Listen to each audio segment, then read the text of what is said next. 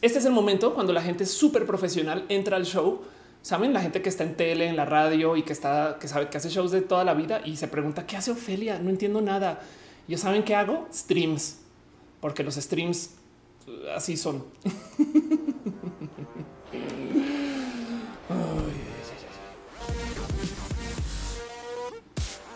Ahora sí, ¿qué tal, gente bonita? Ah. Hey, ¿qué tal, gente bonita en internet? Yo soy Felipe Pastrana, la explicatriz. Sean ustedes bienvenidos a mi show que se hace desde mi casa, segunda intro. Si están escuchando esto en recalentado, no van a tener la más mínima idea de qué hablo, pero es que a veces arranco el show y lo tengo que volver a arrancar. Hoy transmitiendo desde mi casa, como todos los lunes, con nueva toma, nuevo look. El set es el mismo porque es mi depa y mi depa mide dos por dos casi o dos por tres porque es un poquito más largo. Entonces hay tantas opciones de cosas que puedo hacer.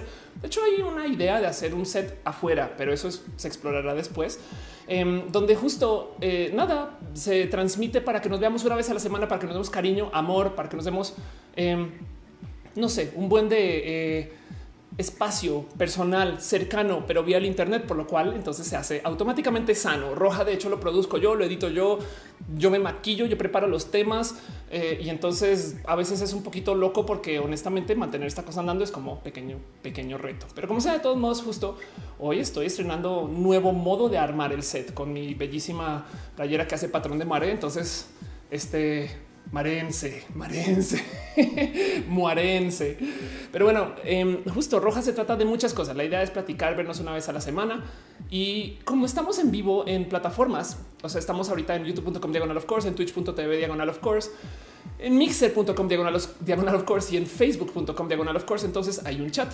Este chat es la cosa que la gente que no vive del Internet nunca va a entender porque se enloquecen. De repente me escriben y me dicen no entiendo. O sea, ¿por qué te detienes a leer el chat? Y es porque este show, más que ser un show, es una bonita conversación.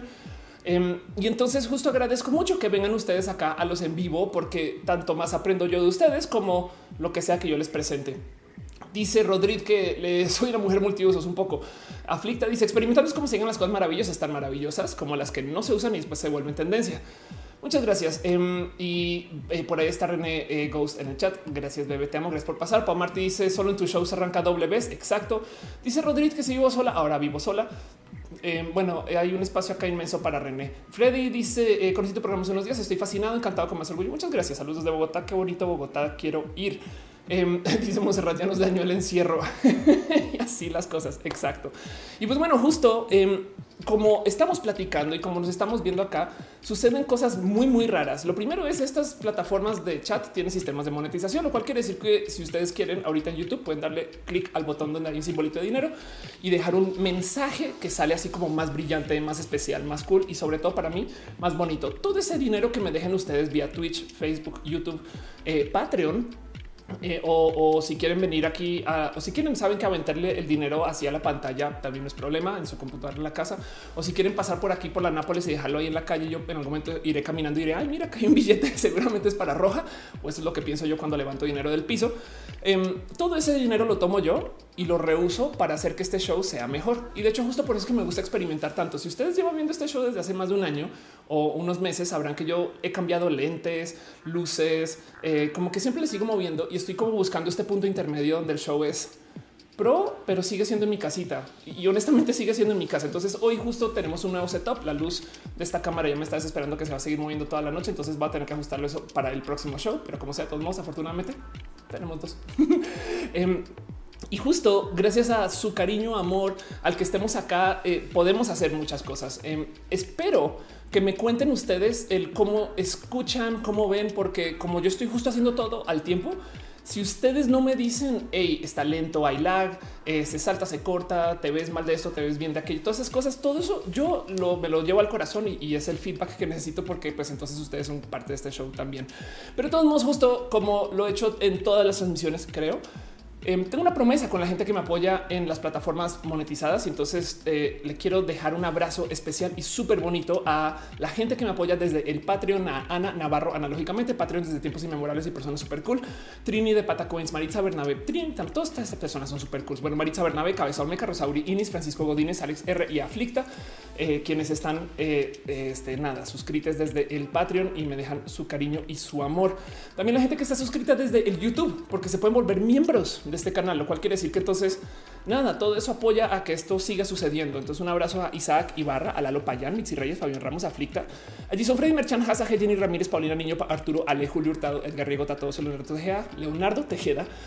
Vale, los bien, porque si no, entonces es como si no los hubiera leído a Pastel Cacoa y a Cira Strange y también a la gente que se suscribe desde el Twitch, a Maurice, Rafa Casares, Caro, y pues todos ustedes que me dejan su amor también desde eh, sus mil y un caminos. Y si no, también está pues el durazno que dejó René, que yo sé que es más de un durazno. Hey, todo el mundo sabe de qué estás hablando y yo también.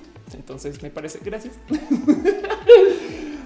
Perdón, perdón, dejé ahí. Eh, ok, ya. En fin, este eh, control de risas, tomar algo nota mental. Como sea, todos modos, cada que alguien deja un regalo, un abrazo financiero, nos agradecemos poniendo piñas en el chat. Por si de repente ven que aparecen piñas, las piñas están ahí solamente porque no hay modo más bonito de agradecernos que dando piñas. De hecho, no hay regalo más bonito del mundo. Si usted no sabe qué regalarle a su mamá el día de la madre, si usted no sabe qué entregarle a su jefe o si eh, de puro chance, no sé, tomaron un coche prestado de algún amigo para quizás mover algo a su casa o, para hacer algo en particular, lo que sea con el coche para salir de noche y volver y lo devuelven, pues ya saben que es de muy buena costumbre devolver ese coche, por lo menos, por lo menos con el nivel de gasolina con el que lo recibieron.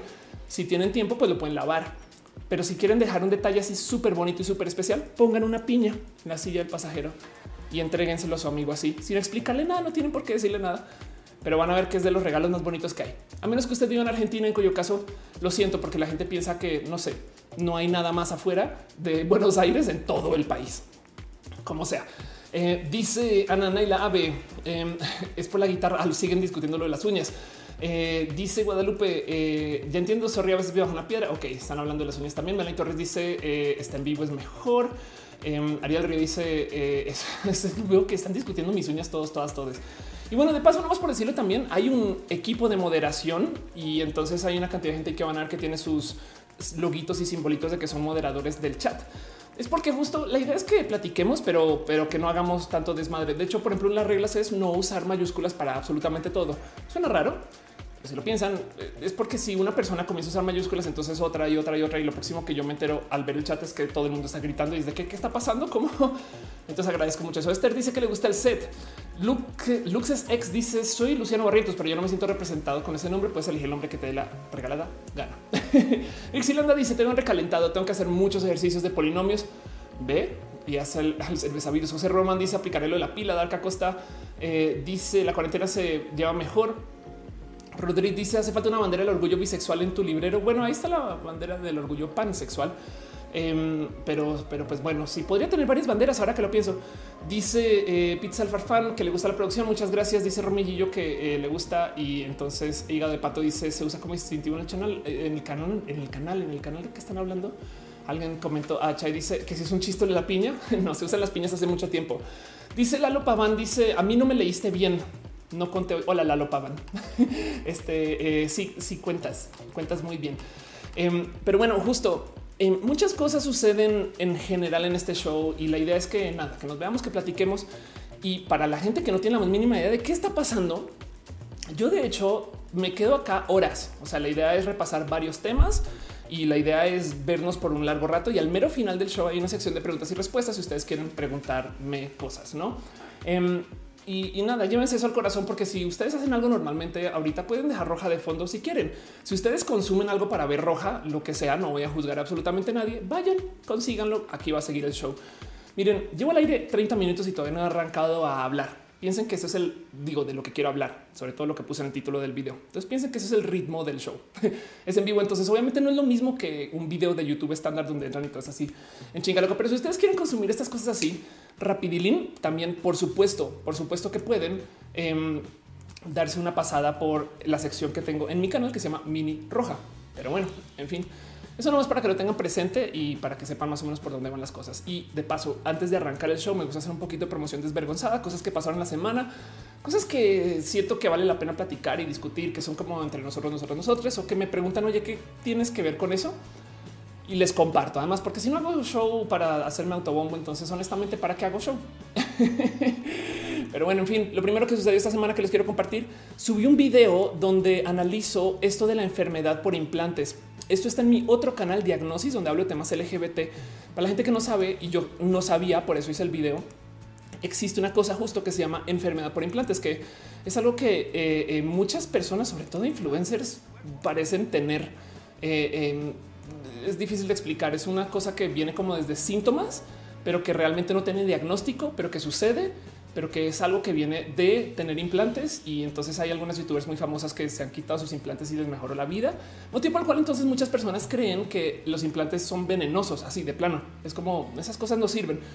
Y spoiler, una de las cosas que eh, puede causar que la gente le tenga así como tema a los implantes es que hay como culpa de implantes. Y lo digo porque una de las cosas que descubrí es que si bien hay enfermedad de implantes, no hay enfermedad de pectoral, o sea, de implantes de pectoral. ¿Me explico? Que si lo piensan es básicamente el mismo procedimiento. Tomas y un güey se pone una cosa acá abajo y tiene forma de pectoral, ¿no? Y esa, esa enfermedad no existe, tampoco hay enfermedad por implantes de nalga y entonces como que deja muchas dudas. Entonces hay mucho que platicar, todo eso está en ese video. Em, si, si, les parece, si no les parece, pues nada, es una pasadita, está en mi canal de diagnosis. Luego la otra cosa que sucedió esta semana que les quiero recomendar, em, aparecí, ahora sí por fin, más bien lo publicó la otra mitad de la entrevista de la grabación que yo hice con Gerard Cortés. Por si no ubican, Gerard es un experto en moda súper cool, súper bonito que está en la tele eh, y hace una cantidad de cosas en el mundo de la moda en particular. Es opina del tema y me invitó a platicar acerca de la transfobia en la moda y en el mundo de la moda. Y entonces yo le expliqué a Gerard que no lo tenía tan presente, que en el mundo trans existe esto que se llama el passing. El passing es esto donde eh, la gente trans como que se le nota menos que es trans, que es horrible de decir. Pero bueno, eso lo expliqué ahí, lo platicamos y entonces qué consecuencias tiene uno tiene y, fin, no? Bueno, nomás ese video ya existe. Ahí está, está en el canal de Gerard. Es una pasadita por ahí si les interesa. Y si no conozcan a Gerard, es una persona bien cool em, que eh, nada, tiene mucho que hablar también acerca del tema de género. Y luego la otra cosa que está sucediendo esta semana, que esto también de nuevo es un poquito de autobombo, promoción desvergonzada, pero para que sepan que suceda es este ya no es el único stream de la familia. De hecho, hay varios streams de la familia, sobre todo si contamos a las chicas, bueno, a la gente, a las chicas, chicos, chiques moderadores, em, quienes están haciendo transmisiones y, yo ahí estaré tuiteando del tema y, de paso también pueden a libertad de ustedes moderadores poner links a sus transmisiones cuando quieran en este show. Pero sepan que los martes, bueno, por lo menos mañana martes, René, quien debe de estar en el chat todavía, va a hacer transmisión también. La semana pasada hizo una transmisión donde tocó guitarra y ahora ojo que estas transmisiones en particular son tantito diferentes a las mías, porque de entrada René no guarda la transmisión. son eventos tal cual como son. Entiéndase si ustedes eh, se perdieron el show en su momento, no hay recalentado. Y pues en este caso en particular va a ser una transmisión donde René va también de nuevo a, supongo que va a tocar guitarra porque puso canciones, pero va a leer poesía de morras. Y nada, pues esas transmisiones se hacen desde la cama. Entonces, si quieren tiempo desde la cama con René, ahí está su transmisión. Sepan que eso está pasando y así las cosas. Juliet Mon, hay gente, están este, embobadísimas con el tamaño de mis prótesis. Mis prótesis son de 550 cc eh, y en mi video en diagnosis hablo de eso.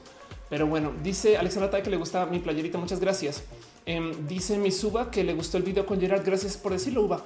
Eh, este Monserrat dice eh, la asociación a esteroides, el tema de la enfermedad. Claro. Em, y dice John Junior, una piña siempre es bienvenida. Monserrat dice gente ahorita comparte el video por si alguien quiere caerle a buen contenido. Muchas gracias por, por, eso. Eh, y Adi García dice eh, también quiero saber. Ah, están preguntando todavía mis implantes, no? Rixilanda dice que también ah, ah, Rixilandia. Ok, ya voy, voy a ir, voy a irle mejorando a mi lectura de nombres a lo largo del show. Sandra Castro dice: Te va mientras trabaja. Artura le dice: Buena idea, voy por unas chelas para tu show. Muchas gracias y aprovecha. Arnulfo García dice: Me encanta tu forma de ver las cosas. Eh, gracias por decirlo. Y Caro dice: Güey, la Tutix, ¿cómo está? Este Tutix está por aquí, Tutix en el chat. José Jiménez dice: Deberías tomar banderas, hacer una sección tipo fun, queer, diverse en Big Bang Theory. Debería, debería, debería. Javi Lara pregunta por mi dije.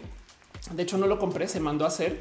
Lo hizo eh, Aldo Chimal, lo consigues en Twitter a Aldo y este está hecho a la medida. Eh, de hecho, tiene acá marcado em, un puntito donde, donde cae Nogales, porque de ahí es René. Entonces, nada, es mi bonito recordatorio donde está René. René tiene uno igual con la Ciudad de México marcada y somos así de queer, cute, queer, en fin. Hugo Juárez dice que le gusta este show. Muchas gracias. Y entonces yo creo que con eso me puedo dar permiso ahora sí para arrancar formalmente con este show y con las cosas que tiene que ver con este show. Entonces, de nuevo, recuerden que vamos a estar acá por un buen rato y, y nomás tengan eso presente.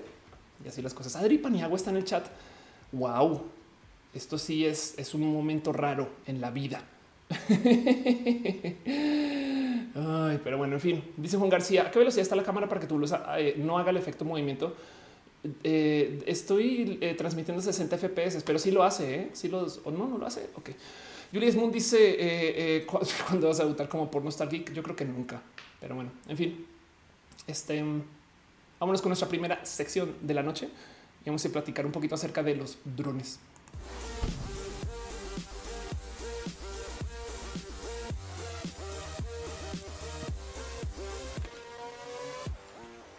Hmm. Hoy tenemos mucho que platicar. Pero miren, ¿han usado un dron en su vida? Pregunta Arcana Ivana que dónde está Matu. Matu está bajo cuidado de alguien.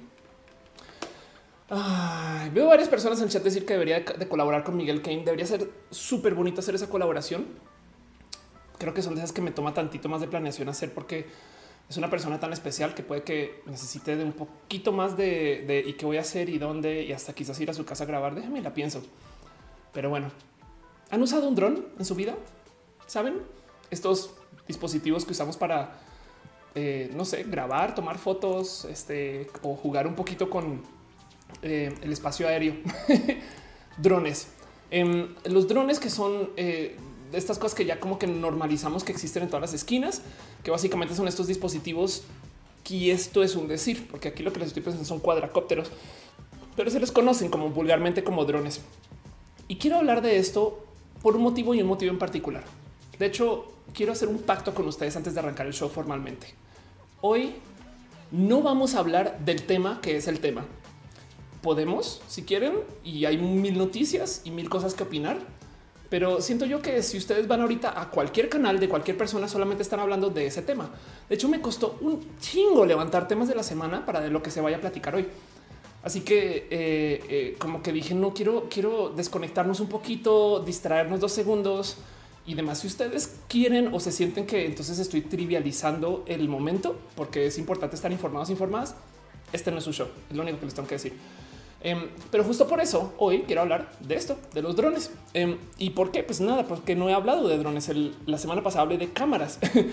Em, y entonces justo hay mucho que hablar acerca de la tecnología de los drones y lo que son, eh, como qué tipo de industrias son y, quién los fabrica y demás. De paso, México en particular tiene mucho que presentar en el tema de drones, pero pues no más para dejarlo así en dicho, es una industria que va derechito a ser eh, eh, algo sumamente presente con más de 100 mil millones de dólares, eh, como en, digamos que en flujo de, pues, por lo menos de, dinero y, con, una potencialidad inmensa porque se les propone para absolutamente todo, todo, todo, todo.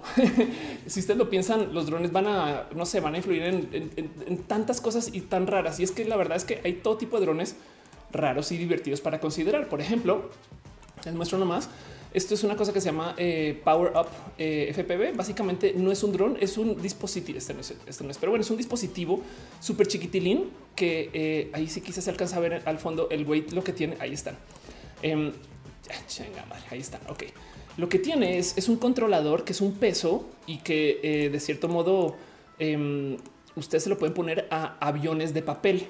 Entonces es un proyecto de dron que lo que quiere es que tú hagas cualquier avioncito de papel y lo puedas poner a volar y funciona chido. Digo, em, te mandan, te mandan tu propio papel con cartón y, funciona como sus propios modos, pero pues es como yo creo que el dron más básico, entre comillas, em, porque da para divertirse con mucho, porque pues seamos honestos y honestas, cualquier persona puede hacer un doblez de papel para hacer un papel, un avión de papel. Em, y entonces nada, solo traigo esto acá por mostrarles como tipos de drones que hay porque de hecho los drones en sí, la tecnología de estos cuadracópteros existe desde hace 10 años. Em, y, hay todo tipo de como drones nuevos hoy que como que mucha gente no sabe que existen. Eh, digo, nomás por encima, esto no saben lo innovador que es, como que hablaba con un amigo que justo vuela drones y le decía, eh, no puedo creer que esto sea innovador, pero resulta que es nuevo tener un dron que sea prueba de agua. Suena tonto, pero nada, Splash Drone básicamente es un dron que pues, puede caer al agua y no le pasa nada. Y de hecho, desde el agua al parecer también se puede, siempre y cuando no esté demasiado movida, puede volver a salir. Y entonces quita el miedo de grabar detrás de una lancha o cosas de ese estilo, no?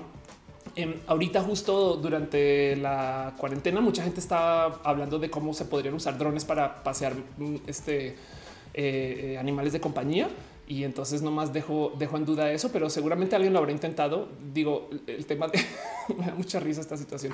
El tema de, un dron llevando a una mascota este, es cruel, pero eso puede suceder. Caray, perdón, puse la cortinilla.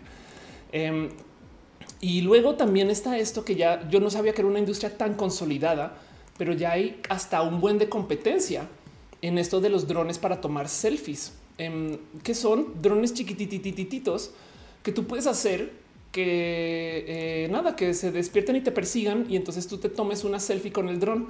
Entonces está súper chido porque imagínense de cierto modo decirle, oye, sígueme que voy a ir caminando y estás caminando por lo que sea la calle y te está tomando fotos y, entonces ahora no te preocupas por tener el brazo levantado cuando a tomar una selfie, este tipo de cosas. Raro, ¿no? Si lo piensan. Pero, pero lo que me asombra es que esto ya sea una industria, ¿no? Dice Caro, vamos a adelantarse a la cuarentena. Tú te hiciste un video donde usan un dron pasándole confort a un vecino. Este ya Tejada dice: Ojalá nuestro gobierno se permita hablar la posibilidad de implementar drones para temas de seguridad pública. Hígado de Pato dice: Creo que por ahí hubo una historia que los yakuzas en Japón usaban drones para repartir sus productos. Ándale. Em, dice Monserrat que si en esos aviones cabrá una Raspberry, puede que sí, más bien si la levanta, no? Karen Yepes dice siempre a escuchar. Gracias por estar acá. Uva dice amo mi dron, casi no lo vuelo eh, porque el aire lo anda tirando. Em, y Catgirl Jesse dice: eh, Yo vi con un Mavic lo elevaron, luego cayó directo al agua en la marina. Ándale. Y entonces, justo dice Ahmed: un estaría chido tener un dron para entregar cosas.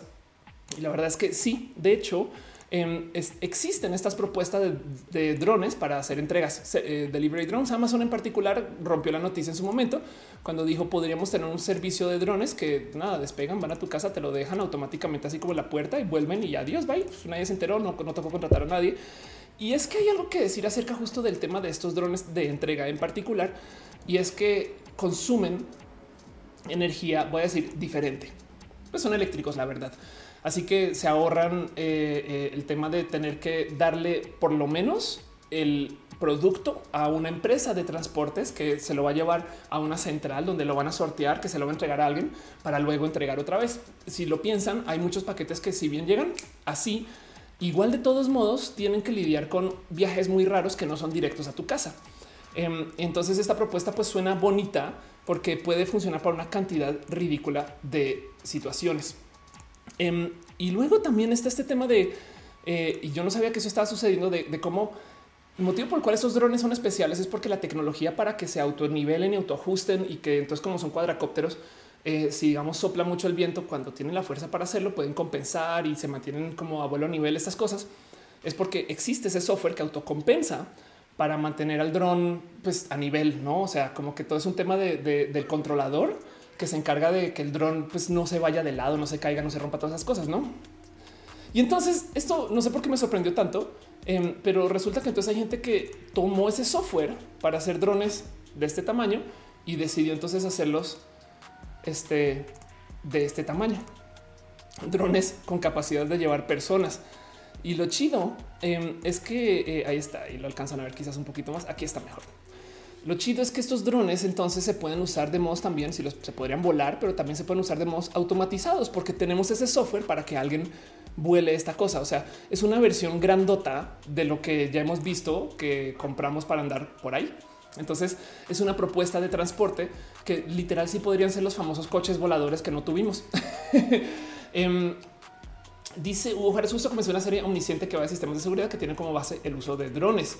Suriel dice fomentan mi web hasta selfies me puedo tomar sin estirar la mano. Charlie Aguirre dice ¿qué tan, útil crees que sea un drone en la vida diaria? Pues es que depende de lo que hagas en la vida diaria, no?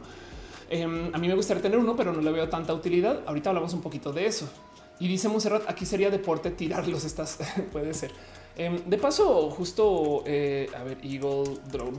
Hay un buen de em, este eh, gente que usa pájaros, o sea, bueno, águilas y, pájaros como aves de, real rapiña em, para eh, capturar drones, no como que tipo si hay un dron que está pasando, que está volando encima de un aeropuerto y no debería, el modo de atraparlo es pues enviar un pájaro y el pájaro va y lo agarra.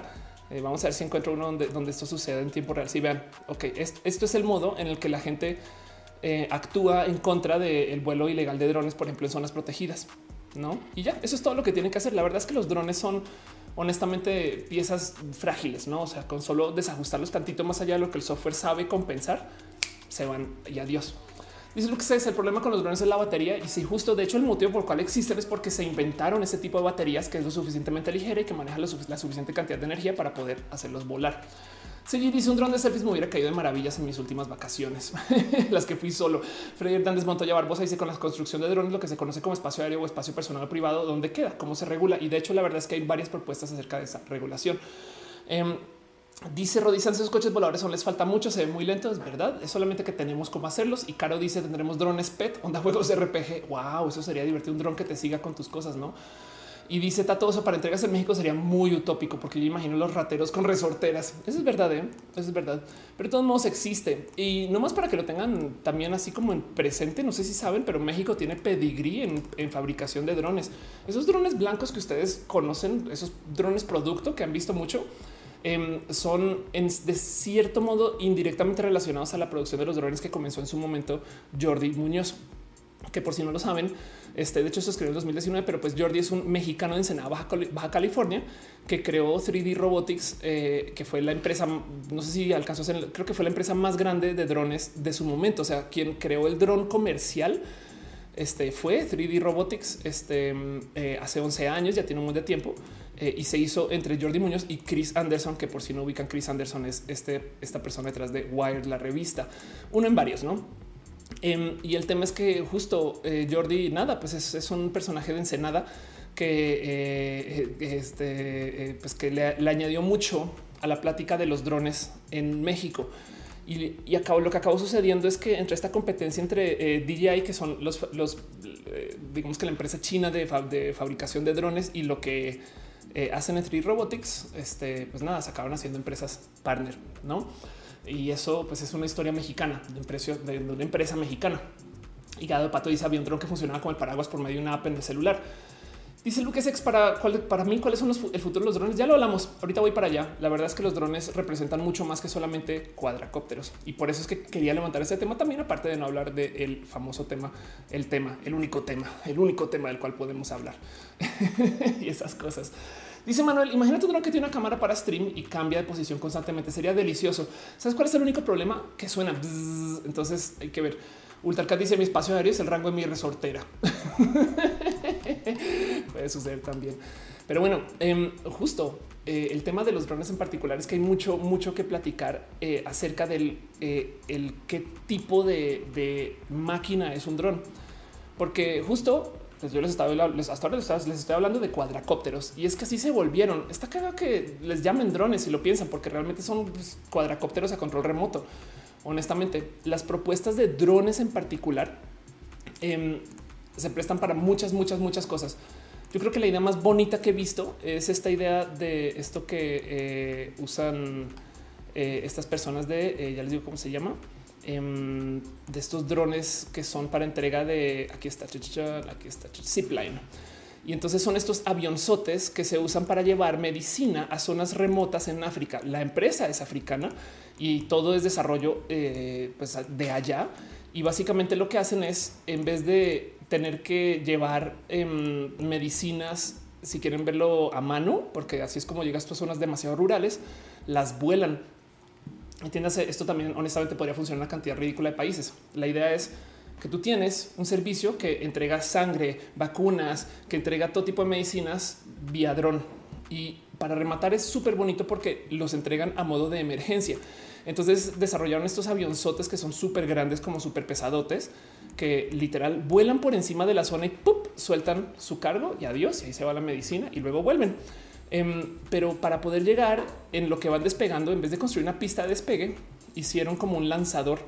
Y entonces es bien como hasta cool de pensar que nada, que alguien se sentó a desarrollar este tipo de cosas, porque pues técnicamente es un avión sin piloto que está salvando vidas. Uno de los casos de éxito que, eh, eh, dan, aunque esto puede ser total de plano marketing, es que son tan buenos para entregar eh, sangre o para llevar como estos como reactivos como tan necesarios que se usarían mucho que más bien ya los hospitales rurales ni siquiera los guardan ahí porque están muy tan confiados con el sistema que saben eh, eh, que ya que ya pueden casi casi que pedir todas esas cosas por app y es raro de considerar que esto se desarrolló. Dice Dani, eh, la primera vez que entró Roja, gracias por estar acá. Adri dice, la primera vez que vino fue una marcha, eran muchos y me dieron miedo. Jesús Alberto dice que estoy violando las reglas de stream, pero dicen que China, en China si te saltas la cuarentena, llega un drone a decirte que te metas a tu casa, puede ser. Giovanni dice, 3D Robotics quebró, qué lástima seguramente con todo esto de DJI. Hígado de Pato dice, había un drone que funcionaba como paraguas, ya te había leído y este, nada, llegamos a las preguntas donde estoy, pero espero que esté transmitiendo también las otras plataformas, em, pero si no, pues avísenme, eh, sobre todo en Facebook, espero estar en vivo en Facebook. En fin, entonces esto sucedió Em, y esto es parte de, si lo quieren ver, ¿no? Em, yo creo que también no puedo hablar de drones sin levantar el hecho de que existen drones militares. Y, esto es un tema real porque muchas personas no tienen presente, y yo sé que lo he dicho varias veces, varias veces en este show, pero muchas personas no tienen presente el tamaño de los drones militares sí, que es que un dron voló desde eh, eh, no que Irak, que Afganistán, que lo que sea, pero quiero que vean el tamaño de estas máquinas. O sea, honestamente, que les llamen drones y que pensemos que es lo mismo que un cuadracóptero, pues es raro si lo piensan, no? Em, estas cosas son unas bestias que están diseñadas para básicamente no parar de volar eh, y que se controlan. No sé si sabían también, evidentemente, a control remoto. Entonces, así se ve, digamos que la cabina de uno de estos drones. La diferencia es que esta gente no está volando encima de la zona de peligro, lo cual pues, puede ser bonito si lo consideran, ¿no? Dice Elisa de Azul presente en Facebook, todo claro, muchas gracias, te copio. Dice y Luis, una vez me gané un droncito en las galletas.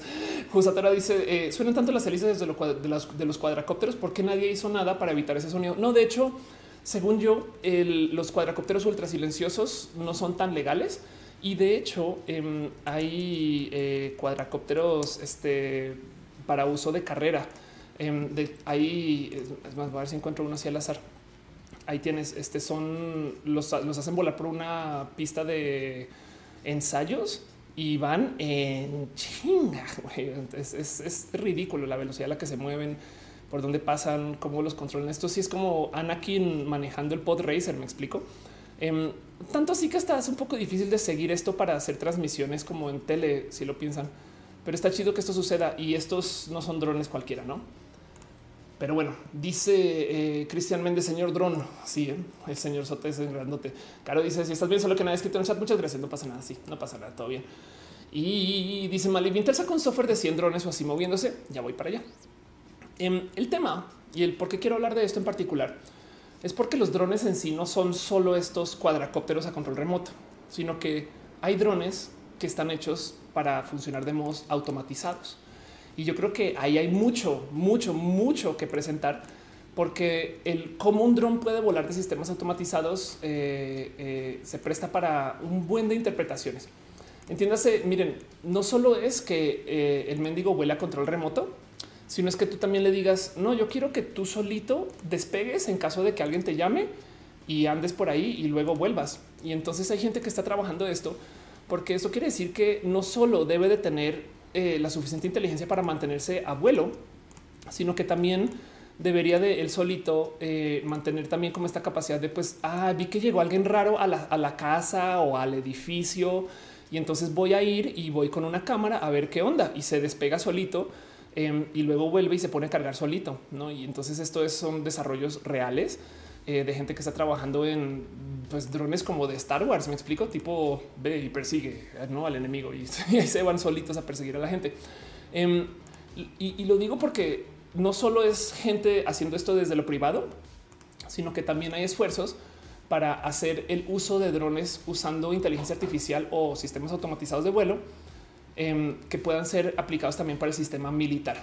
Y acá no estoy hablando de los drones que acabamos de ver sino por ejemplo, hay un proyecto que se llama, y no es broma, Skyborg, Skyborg, em, que es una suerte de asistente de vuelo que se supone que es un piloto automático plus y lo están aplicando retroactivamente en sistemas, bueno, en aviones que ya, este, pues nada, se prestan para esto.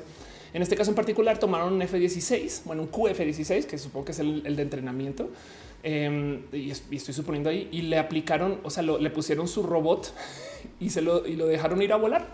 Y ya entonces ahí tienen un F-16 volando solitos y pues, por nada, pues así casual, güey, como Ghost in the Machine este eh, que también de paso funciona a control remoto y también eh, eh, lo pueden manipular como si fuera cualquier avión.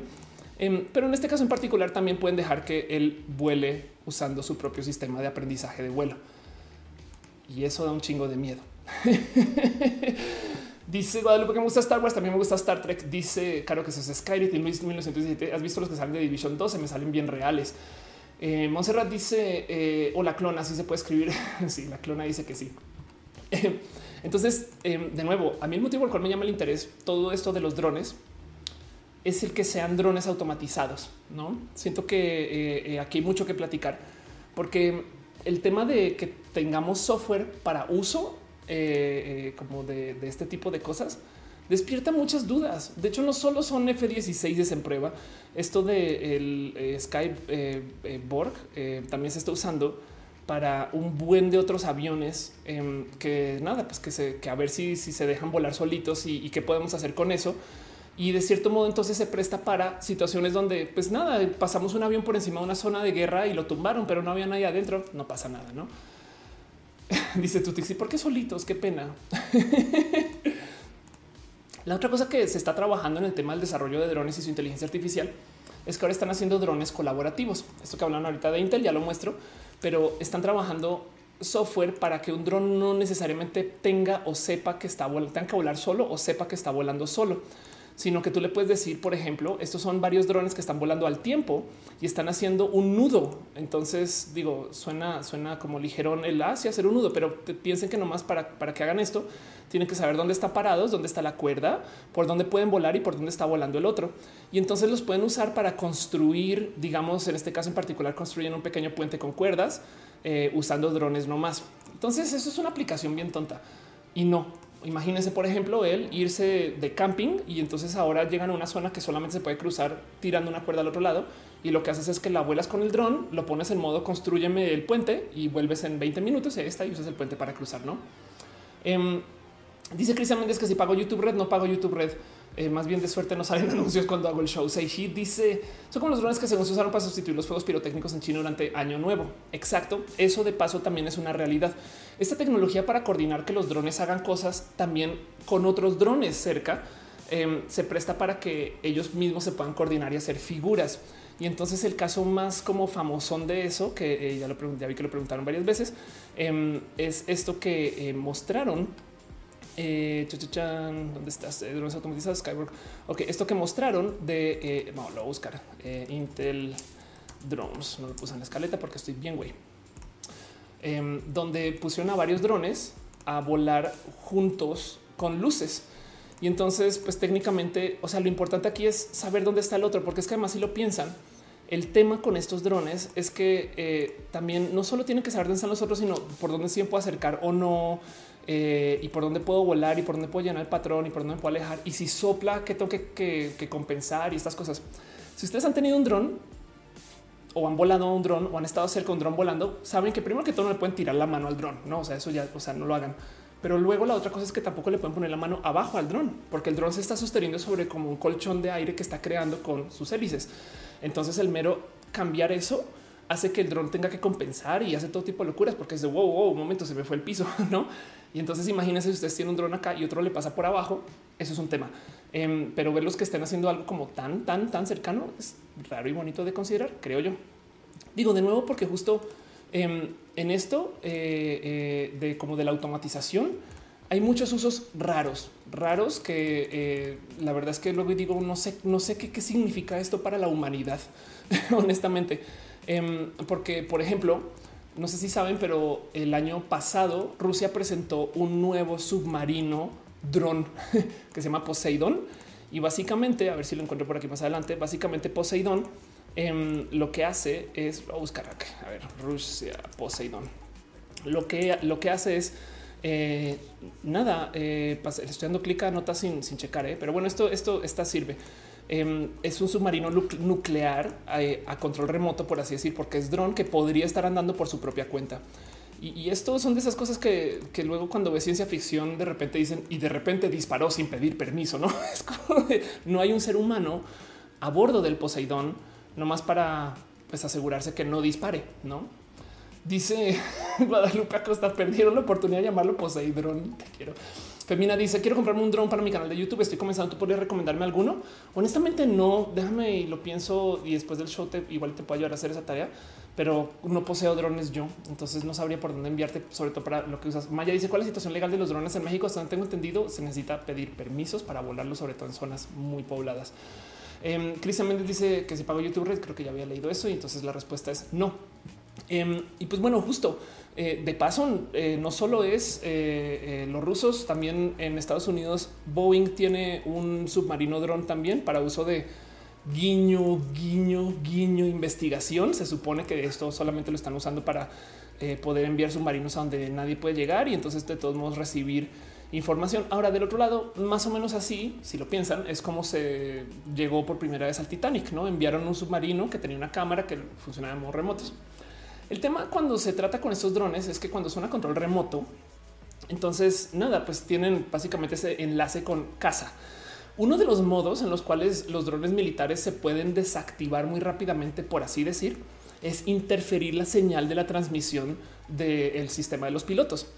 Porque si tú logras que el dron no conecte con casa, que se, adiós, o sea, logras que no se sienta que está hablando bien con la base militar, su instructivo es entonces yo vuelvo. Yo no sé qué va a pasar, pero yo vuelvo y no toma decisión alguna. Ahora, si esos drones llevan inteligencia artificial, es posible que sigan con su misión hasta que la cumplan y luego cuando se vuelven a conectar es de ya solté la bomba. y es raro de considerar que eso exista. Em, pero entonces justo hay mucha gente que trabaja justo en eso, en no más desconectarlos eh, y entonces ya automáticamente los deshabilitas. Hay otros que automáticamente cuando se desconectan se tiran a piso para tratar de aterrizar, depende del dron. Y ya lo último, esto también lo hemos mostrado varias veces en este show, es este dron que es un dron espacial. Es un transbordador militar, es autónomo. Nadie sabe bien qué hace. De hecho, esta cosa despega y se queda en el espacio por 270 días, una cosa así. Em, y, nunca han dicho bien por qué y para qué y cómo y cuándo y dónde, pero pues es, un juguete que no ha de ser para nada barato. Y son de esas cosas que luego te quedas con la duda de quién sabe que están investigando en el espacio, ¿no? Dice Luis, y en Luis 1917, que hace un dron dron, a diferencia de otros objetos voladores sí identificados. pues técnicamente dron viene eh, de nada, de, un sistema automatizado de vuelo o, ni siquiera de vuelo, sino un robot, no es un dron. Em, solamente que no está pensando, es automatizado. O sea, tú le dices ah, ejecuta esto y va y lo ejecuta. Es como un robot que no toma decisiones, sino las ejecuta nomás. Pero eh, drone, como lo conocemos, básicamente es el nombre comercial que se le dio a los cuadracópteros, esos que vemos volar en todos lados. Entonces, como que es una mezcla entre avión a control remoto y, robot, no? Y ahora que esos mismos cuadracópteros se están aprendiendo a volar solitos, entonces como que se están cumpliendo el soy un dron, pero no, pero sí. Y el mero desarrollo de este software de apoyo de vuelo nos deja mucho de qué platicar, porque de nuevo, Em, volviendo al tema de la automatización de estos drones, como que eh, el, que se puedan hablar entre ellos, el que puedan tener presencia de, ok, aquí estoy yo y entonces aquí están mis cuates drones y yo construyo cosas y yo hago y demás. Este tipo de tecnología, pues justo es el que lleva a que también mucha gente piense en, ok, ¿cómo hacemos que eh, nuestros sistemas de transporte funcionen de modos automatizados también? Esto es una pregunta rara. Dice Cristian Elon no le gusta el post del don transbordador. Em, dice Monserrat, el dron es un OPSI. Carlos Gilberto Núñez Sánchez dice depende que quieras el dron si se requiere permiso para volar en zonas federales y requiere un permiso para volar tu dron en ciudad si pesa más de 2.8 kilogramos. Gracias por decirlo. Y tú te dices Poseidón hubiera sido wow. Femina dice fuera yo quiero comprarme un dron ya te había leído. Assassin Dexter, eh, Assassin Dexter dice van a tener que limitar como autopistas aéreas para evitar esos problemas. Eh, el tema es que van a tener que eh, más bien o sea, la apuesta es que se delimiten solas, no como que raro de considerar que Igual y la idea es que tú puedas tener un dron volando y los drones ahora solitos puedan hablarle a otros drones diciendo ahí te voy, voy a pasar por acá. Y ahora resulta que también hay gente que está trabajando para que esos drones tengan software para que se hablen con aviones. Entonces, cuando viene un avión, pues el dron se quita, no vayas tú a donde vayas o vayas a hacer lo que vayas a hacer, pero pues para que no se le meta en el camino. Em, y entonces, eh, justo eso nada despierta una cantidad de plática y duda y, temas que me parecen muy bonitos de observar. Creo que mi favorito, y, lo he hablado bastante acá, pero lo voy a volver a traer, es esto de la automatización de los sistemas de transporte. No sé si ustedes saben, pero hay mucha gente que, bueno, sí saben que vienen los coches que se van a manejar solos, los coches autónomos. Pero no sé si tienen presente, por ejemplo, que eh, existen niveles de autonomía y este es el proyecto que se está trabajando ahorita. O sea, la idea es que eh, tú puedes conseguir coches que manejan em, varios modos, entre los cuales algunos pueden ser eh, justo que se manejen solos, que tengan automatización total y hay otros que tengan tantito de apoyo y asistencia, no? Entonces, Básicamente eh, depende de, cómo cuánto quieras entregarle tú al sistema y cuánto se puede hacer. Pero pues, por ejemplo, en la gran mayoría de los requisitos todavía se pide que exista una persona ahí. Los proyectos de automatización para los coches de los transportes autónomos em, piden que todavía tengamos un piloto. Solamente que, es pues, que de repente capaz si puede levantar las manos y sigan dando el coche, pero de vez en cuando él te va a decir, hey, no, espera, agarra el volante porque puede pasar algo. Em, y también hay otra cosa que mucha gente no tiene presente y es que resulta que hay muchos coches que ya tienen varios sistemas de automatización puestos, como que por ejemplo tienen eh, sistemas de autoestacionamiento eh, o tienen sistemas donde ellos solitos te pueden como controlar cuánto puedes mover el volante o el acelerador y el freno, porque todo eso son ahora hoy en día pues by wire, no eléctricos. Entonces están vendiendo sistemas de conversión. Hay una empresa en particular que eh, se dedica a hacer este tipo de sistemas de transporte como para fábricas o para bodegas o para este nada, para, para que no tengas que tener una persona que está llevando cargo izquierda derecha.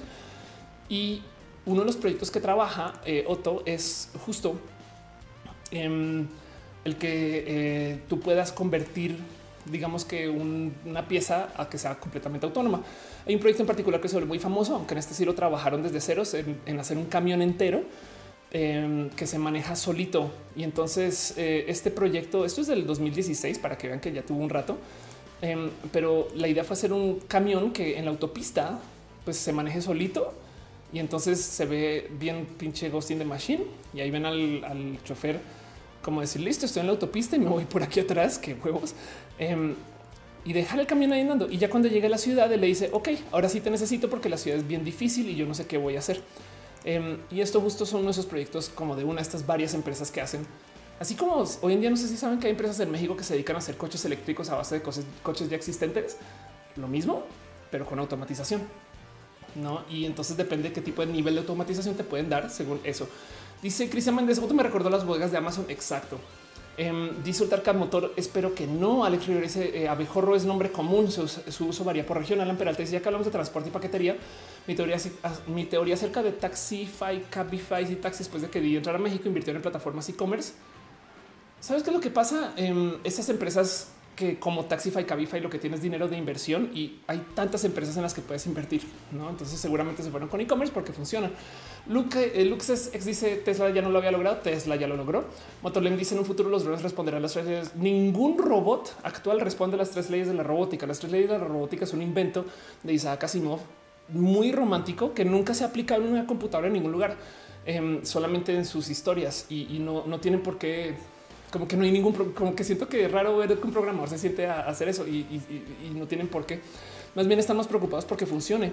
Em, porque el tema es que puede suceder de todo cuando estás hablando de automatización de transporte, ¿no? Em, de hecho, lo más complejo cuando lidias con este tema es este tema de, de quién es la culpa cuando pasan cosas. Entonces, no más por repetir el escenario, y esto ya lo había presentado acá, pero se los voy a repetir. Imagínense que van en un coche eh, este, automático, ¿no? Y él se está manejando solo y por algún motivo hay un accidente enfrente y él tiene que tomar una decisión. Yo puedo asesinar a la persona que está acá, chocar, pero salvar este, a toda la gente que está alrededor o puedo hacer una salvajada como subir el coche a la banqueta y luego arremeter por la banqueta y esquivar el accidente y salvar al dueño del coche, pero en el proceso quizás atropellar a tres personas que estén en la banqueta. Y entonces la pregunta es un ¿qué haría el coche? No de quién es la culpa. Si ese coche cuando se sube a la banqueta golpea a alguien o asesina a alguien, porque el chofer no estaba manejando y de hecho no tomó la decisión. Y el problema es que justo quien diseñó ese software también podría decir, pues es que la decisión la tomó el coche. Pero pues si tú vas a asegurar, si tú vas a tener que lidiar con, como, pues nada, como, como, que tiene que haber algún responsable detrás, pues fue el programador o la programadora, fue la empresa que tomó esa decisión. Em, es, es, un tema raro y complejo. Em, y, eso, pues nada, son esas pláticas que justo, justo hay que tener. Lo digo porque em, ya, ya ha sucedido mucho. De hecho, sistemas de automatización tenemos ni siquiera para coches, sino en vuelo desde hace mucho, mucho, mucho tiempo. Tenemos esto que obviamente sabemos que existe, que es el piloto automático. Entonces el piloto automático, justo como lo proponen en este bonito video, no es un robot que esté manejando el avión, em, es un sistema eh, eh, este, que básicamente trata de compensar, ¿no? Eh, el tema del piloto automático en los, en los vuelos es que son negative feedback loops, son este, ciclos de feedback, son ciclos de respuesta y de compensación. Lo que hace el piloto es que al despegar, y de paso estos sistemas pueden hoy en día ya despegar el avión y aterrizarlo, pero lo que hace el piloto es decirle, ok, llévame en este sentido, este no sentido es tal, tal, tal, y manténme en ese curso. Y entonces, si por algún motivo el avión se desvía, el piloto automático lo que dice, oh, oh, oh, te estás desviando, pum, y lo devuelve otra vez para que se mantenga en curso. Eso es la base del piloto automático. Cuando se trata de vuelos, es aún más complejo porque la responsabilidad es tanta, tanta, tanta que estos sistemas y además el dinero es tanto que estos sistemas los venden pues por trocitos. Entonces tú puedes comprar piloto automático que solamente tiene tipo de control vertical, tipo de control este eh, eh, eh, horizontal, no como que tú puedes controlar el piloto automático que ajusta en este sentido. Acá tengo un pelo. El piloto, el piloto automático que ajusta en este sentido, o el que ajusta en este sentido, o el que ajusta en este sentido. Y evidentemente tú quieres los tres, no para que el piloto automático pueda siempre mantener el avión andando en el sentido que es. El tema es que esto sucede así porque nada, uno, la historicidad de cómo se desarrolló, pero además lo que significa, porque quieren que el piloto simplemente pueda soltar el avión y que él solito como que siga andando en su camino, pero pues que el piloto de todos modos tenga que estar como al tanto porque tiene que haber un sistema de responsabilidad sobre lo que sea que suceda en el avión. Y esto es raro de considerar porque entonces esto de compensación de los, de los sistemas de los pilotos automáticos de los aviones em, no son exactamente una inteligencia artificial que está pensando voy a hacer que el avión ande por acá y el camino más óptimo. No, es el piloto todavía diciéndole llévame por allá y entonces el piloto automático lo que hace es que el avión se mantenga andando, digamos, volando suave. Por ejemplo, este ejemplo que usan acá es cuando vas a aterrizar. Eh, una de las cosas que hace el piloto automático es que mantiene que las alas que estén siempre así, no como que ajusta siempre para que para que para que no se mucho. A veces esto que sentimos en la turbulencia es que sopla, em, pero entonces el piloto automático no como que responde de una y por eso es la, turbulencia es así como ajustona, como rápida y el piloto no tuvo nada que ver. Simplemente el sistema como que te devolvió. De hecho, esto fue parte del motivo por el cual, ni siquiera, esto fue el motivo por el cual el eh, eh, Boeing tuvo tanto problema con su 737 MAX, que por si no saben, es un avión que tuvo todo tipo de problemas con su construcción y, sobre todo con esto del piloto automático. Hay un video muy bonito de Vox. Vox es un canal súper chido, por si no lo conocen desde una pasada, pero esto fue un escandalote eh, inmenso de qué fue lo que sucedió con estos aviones justo que tuvieron problemas con su piloto automático. Entonces, nomás para repasárselos para que vean la locura que es. Em, para poder competir con el eh, Boeing, perdón, con el Airbus A320, que es este avión que seguramente reconocen solamente de verlo, este, este que vemos en todos lados, que hace como que todos los vuelos este, eh, em, nacionales en casi todos lados. Es este avión como que lo hemos visto tanto, sobre todo en México, se vuela mucho. Em, Boeing entonces propuso hacerle un ajuste a su avión, entre comillas, pequeño, para vuelos nacionales em, y entonces quiso añadirle más, eh, más capacidad de turbinas a sus aviones. No más para que vean, el problema es que los Boeing, y si los han visto en un aeropuerto, se sientan más bajito que los Airbus. Entonces no, le, no puedes hacer una turbina porque va a golpear contra el piso. Pues una turbina más grande porque va a golpear contra el piso. Entonces lo que hicieron fue eh, que decidieron correr la, la turbina tantito más adelante en vez de eh, ponerla eh, ahí donde no entra, la pusieron tantito más enfrente, vean ahí, chuc, em, y entonces el avión comenzó a tener como un poquito más como de raras aerodinámicas.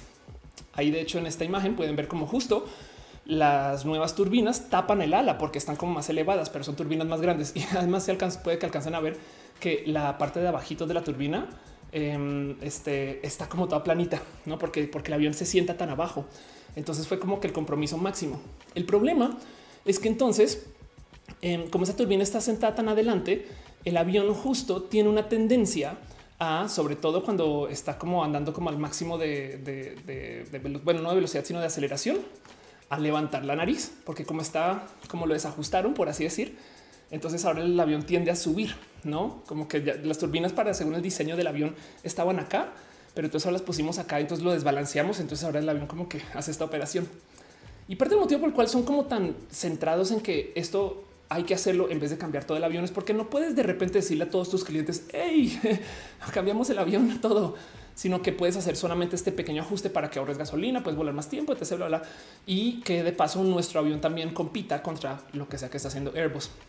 Entonces, como el avión entonces ahora tiene esta tendencia a, levantar la nariz, lo que hicieron los ingenieros de Boeing es, bueno, no pasa nada, desarrollamos un sistema em, que automáticamente, sin que los pilotos se enteren, baja la nariz, ¿no? Es así solito. Él va, él va subiendo y entonces tiene un sensor, dice, uy, subí mucho POC y entonces baja la nariz. Y básicamente es un, de nuevo, como los pilotos automáticos del sistema de vuelo, es un sistema que compensa, es como, oh, está muy alto, bajo. Es, esa es la única actividad moral que hace ese sistema de inteligencia bajo la nariz. Si el avión siente que la nariz está muy arriba. Y entonces por esa cosa tan chiquita em, se inventaron un sistema que se llama MCAS, eh, que básicamente es el bajador de nariz automático, si lo quieren ver. Y no le avisaron sino que a los pilotos, sino que más bien dejaron como un pequeño curso de iPad opcional que podían tomar. Em, y entonces en los casos de los aviones que chocaron, justo eh, eh, nomás haciendo como análisis de qué fue lo que sucedió, se topan con que los pilotos están en pleno vuelo y ven que el avión quiere bajar. Entonces jalan. Entonces al jalar, entonces el avión quiere bajar más. Entonces jalan y entonces el avión entonces con su sistema de mecas vuelve a bajar más. Y entonces es una pelea contra este sistema de autocompensación que no toma en cuenta que el piloto este, sabe que el avión está a nivel.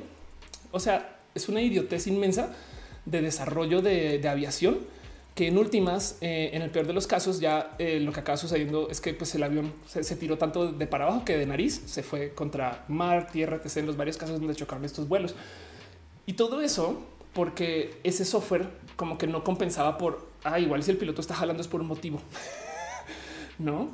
Em, Boeing tuvo todo tipo de problemas con el 737 Max, eh, tuvo todo tipo de problemas por porque logró entregarle esto al sistema de aviación así como sin avisar. Nunca se suban a un 737 Max de paso. Y además justo eh, lo que acabó sucediendo es que luego compensaron esto con un parche y ya. Y eso fue todo lo que hizo eh, Boeing para decir listo, ya solucionado en caso de que tengan uno.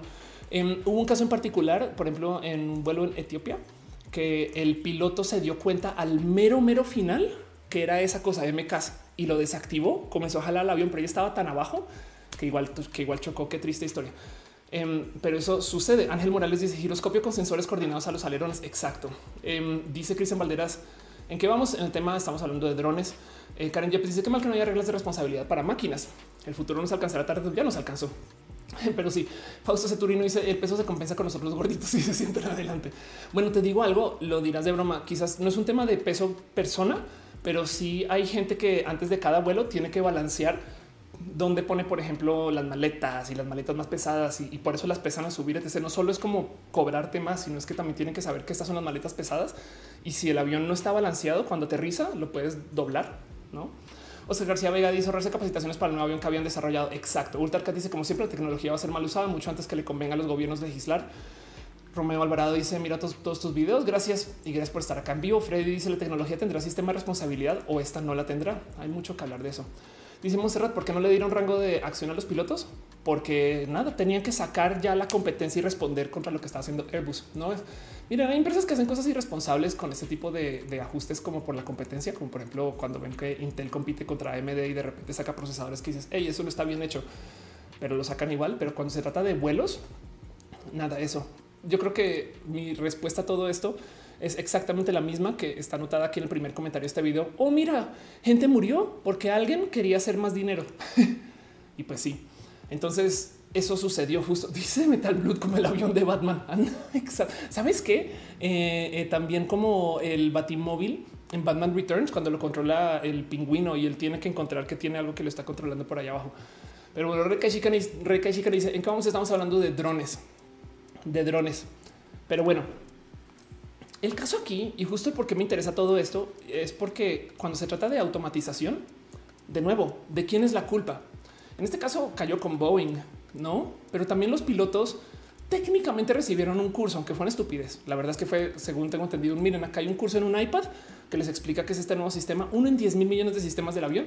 Y lo peor es que lo que lo que fue, yo creo que lo que hace a Boeing culpable es que les dijeron este es el mismo avión que ya saben volar, solamente que les cambiamos nada su sistema de propulsión. Pero de todos modos, cuando se trata, por ejemplo, de vehículos autónomos, de nuevo, si tú estás andando en tu coche y tu coche decide que va a atropellar a una niña chiquita para salvarte a ti, es culpa tuya, es culpa de Tesla o es culpa del programador o es culpa de que en algún momento otro coche hizo eso y entonces le enseñó a la inteligencia artificial que así es como se evitan accidentes, ¿no? Em, hay mucho que decir justo acerca de qué fue lo que pasó hace nada eh, cuando hubo un, accidente eh, con un Tesla en piloto automático, em, porque em, la culpa decidieron que era tanto de la persona como, o sea, del, piloto como de Tesla. Y, entonces va, va, por diferentes motivos.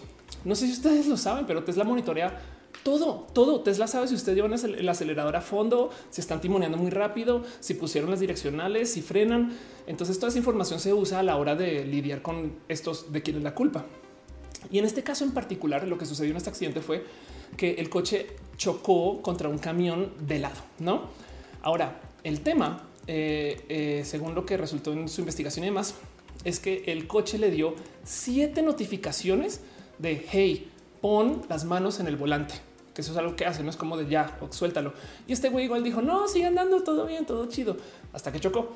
Entonces Tesla como que lo que dijo fue un, pues mira, la neta, neta, pues es problema de, él, güey. O sea, le dijimos, no, pero ahí está, ahí está justo lo que me parece más interesante de esto de el, como que la distribución de la culpa cuando se trata de sistemas automatizados, porque ese le dijimos. Em, quiere decir que cuando tú te subes a un coche que tiene un piloto automático que es de Tesla, te estás subiendo a un representante de la empresa de lo que acabas de comprar. Entonces el coche como que nunca es tuyo, no? En parte del motivo por cual se le dio culpa a Tesla es porque, eh, pues nada, porque básicamente el software del coche de todos modos dejó que este güey, aunque se le estuviera eh, avisando que por favor agarre el volante, igual siguió andando, no como que fue como, como que les dijeron, hey, si ya van siete veces que le dices por favor agarre el volante y el güey no lo hace, entonces también tenemos un problema. Em, dice Metal Blood como el carro de Michael Knight. Pasa el Cocoa dice que va a estar raro cuando en un juicio se decía que la culpa fue un generador de números aleatorios. Exacto.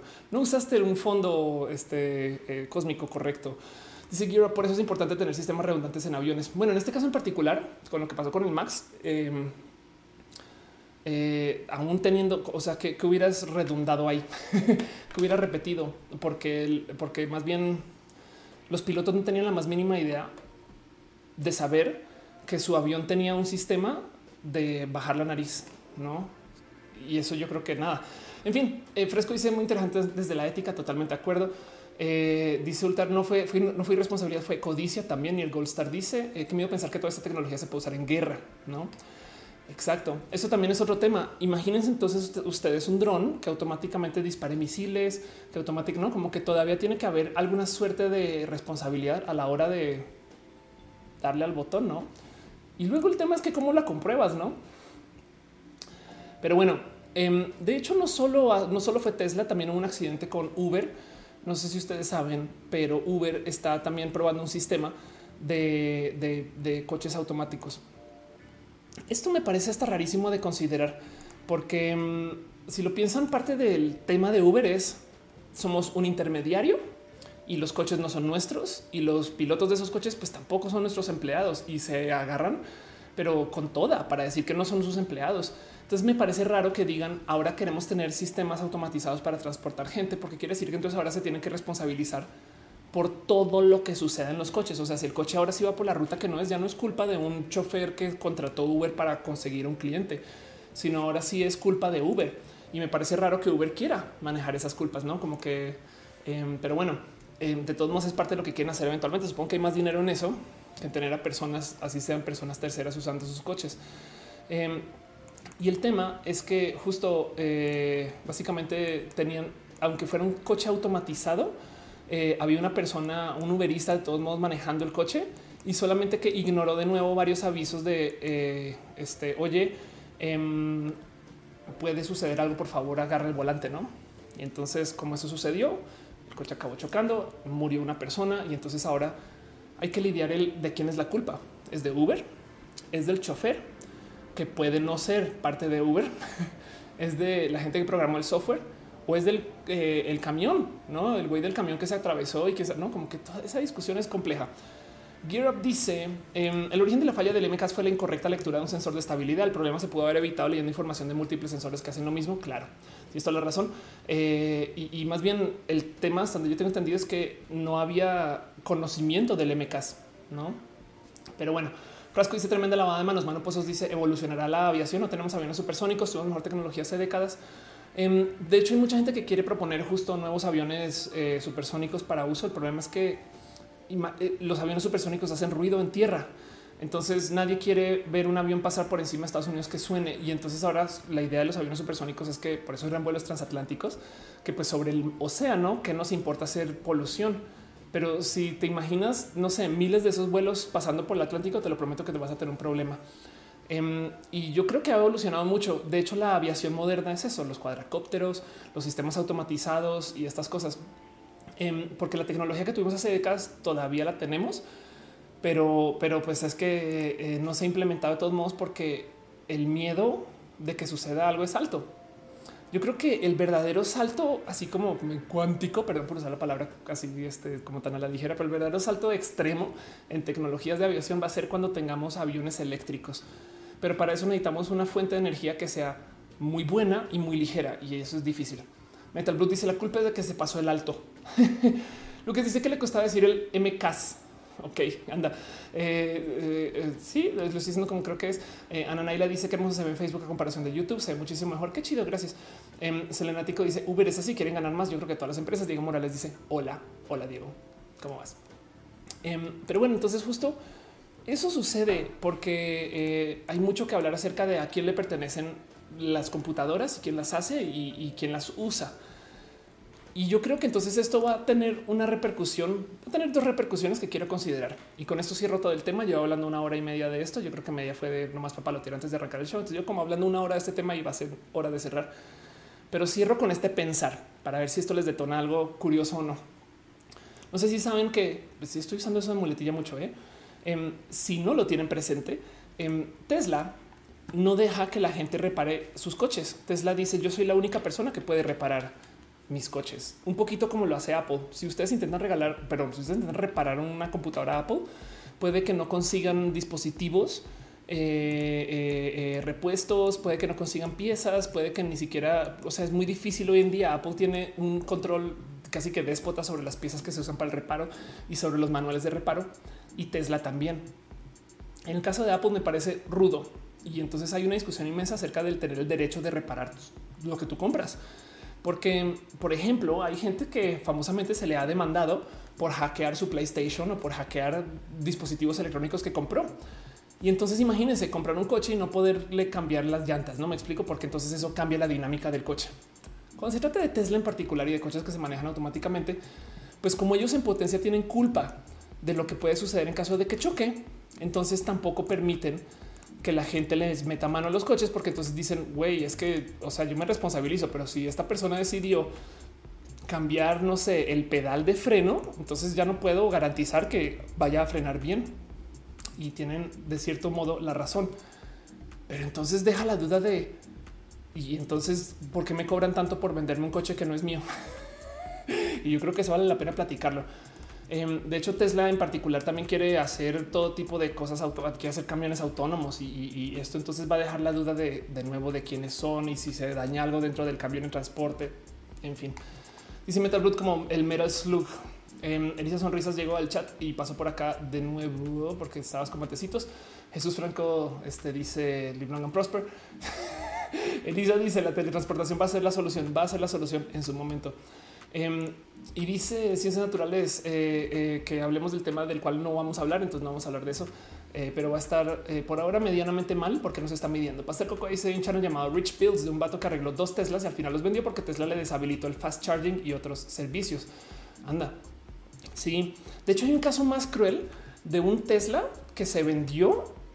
o sea, alguien compró un Tesla de segunda mano y cuando lo compró tenía el sistema de piloto automático. El tema es que el motivo por el cual ese Tesla tenía el sistema de piloto automático era porque era un Tesla de demo. No sé si eso se llama así en otros países. Son de esos que eh, la agencia tiene para que tú vayas y pruebes. Entonces tenía el piloto automático activado. Cuando lo compraron, se quedó activado lo vendió y el segundo dueño entonces fue, hizo su cambio de dueño, como supongo que eso es en un website de Tesla o algo así, o lo registró y a la hora de hacer el registro, como que Tesla verificó contra los como que valores así como de activación del Tesla según su, según lo que se compró y lo que se vendió. Y resulta que la venta no se vendió con piloto automático. Entonces, al hacer eh, al, al, al traspasar los documentos al nuevo dueño, el nuevo dueño ya no tenía piloto automático y Tesla se lo deshabilitó así desde casa. Y él así de, hey, yo compré un coche usado que tenía piloto automático y ya no lo tiene, ¿qué pedo? y fue noticia justo porque es raro pensar, no sé, me explico, es como imagínense, miren, acá tengo un iPod, ¿no? Es imagínense que este iPod de repente el día de mañana me diga, eh, no, sabes que solamente vas a poder escuchar 10 canciones porque ya está, ya no estás pagando la licencia de las 15 canciones que tenías antes. Y ahí ves Luxes, eh, Luxes, Luxes dice: Tengo entendido que una agencia lo compró en una subasta de Tesla. Rainbow David dice: El rollo de transportación es que una máquina te mata y otra te revive. Pero sí, exacto. Geshigar dice: ¿Por qué aceptarte una licencia de uso al comprar ese equipo? Eh, ah, ok, cuando compras un equipo, Faustos eh, Ceturino dice: En un caso de que un metro fuera autónomo, y quien se arrojara la vía, el tema discutir podría ser con qué prioridad salvaría a los pasajeros o a quien se aventó. Total, de acuerdo. Oscar que dice no vale, esto hasta la madre este virus. Vamos a hablar de la, inteligencia artificial. Totalmente de acuerdo. Metal Plus dice que será más viable moverse a la velocidad de la luz como un caballero dorado, teletransportarse como el Goku. Yo creo que es como lo mismo, porque técnicamente si vas a la velocidad de la luz, el tiempo ya no hace sentido y entonces estás llegando al mismo tiempo que saliste, que es una forma de teletransportación. Pero bueno, Sara de noche dice saludos y yo sé que saluda a Sara porque es de noche. en fin, la otra cosa que hay que tener pendiente y nomás se los dejo ahí como eh, para que les detone un pensar. Honestamente, esto es una, si quieren verlo, conclusión inconclusa. Estoy hablando como de Luthier, pero esto es nomás una pequeña propuesta de llévense esto también eh, como a casa a la hora de considerar que eh, justo eh, no tenemos, digamos que todo lo que viene alrededor del mundo de los drones considerado. Porque si tenemos coches que se manejan automáticamente, puede que cambien muchas dinámicas del vivir. Digo, esto no se da tanto, bueno, mentiras de que hablo, esto se da en México, eh, pero existe esto que para muchas personas está súper normalizado, pero esto pues que se llama la vida en suburbia, ¿no? Y entonces fue como este cambio drástico de tener gente viviendo en las ciudades, que ahora viven a, no sé, 20, 30 kilómetros de la ciudad, pero una casota inmensa por allá en los suburbios. Y de hecho los suburbios pues son básicamente el aro que rodea la ciudad. Hay en esto de planeación de ciudades, suburbios de suburbios, que son zonas que dependen de los suburbios para existir, que se llaman exurbios. Pero los suburbios justo, si quieren verlos, son como espacios aledaños de la ciudad, pero la gente depende de la, funcionalidad de la ciudad para existir y para funcionar. Entonces usan su coche para llegar a la ciudad y para salir. Y esa dinámica se dio cuando llegó el coche, no como que antes la gente vivía en la ciudad este, y, y así era. Entonces la vida en los suburbios se diseñó alrededor del que va a tener coches. Si tú tienes coches que se manejan automáticamente y tienes a gente que hace uso de varios servicios de transporte, es probable que en el futuro la gente deje de poseer coches. Punto. Digo, de cierto modo ya pasa ahorita, pero si tú puedes usar un coche automático eh, eh, o, autónomo para que te lleve a tu casa, a tu trabajo, entonces viene por ti, siempre están dando y luego va por la otra persona y demás se acabó. Y por consecuencia, entonces tu casa en el suburbio ya no tiene necesidad de tener un espacio de estacionamiento. Eh, esto, digamos, también podría ser, aunque tú seas dueño de tu coche o dueña, eh, usado, digamos, como que en sentido de considerar que igual y tú no tienes que estacionar tu coche. Ubican ese cuento como que si tuvieran un chofer igual en vez de estacionar le dicen, ay, Jaime o, Gina sigue dándole vueltas a la cuadrilla, salgo. Pues si es un coche autónomo, podrían, ¿no? Que se quede ahí, que se vaya a Querétaro y vuelva y luego vuelven ustedes y pues este eh, sale cuando, cuando le llaman, ¿no? Eh, las plazas comerciales, por ejemplo, son creo que 70% espacio de estacionamiento y 30% plaza comercial. Y de hecho, el 95% del uso de cualquier coche es estacionado. O sea, compramos estas máquinas carísimas para tenerlas ahí guardadas. Así que también hay mucha gente que está platicando el cuando lleguen los sistemas automatizados, vamos a tener un problema raro porque estos coches van a devaluar los bienes raíces. Y no lo dicen como problema, simplemente lo dicen como esto hay que considerarlo.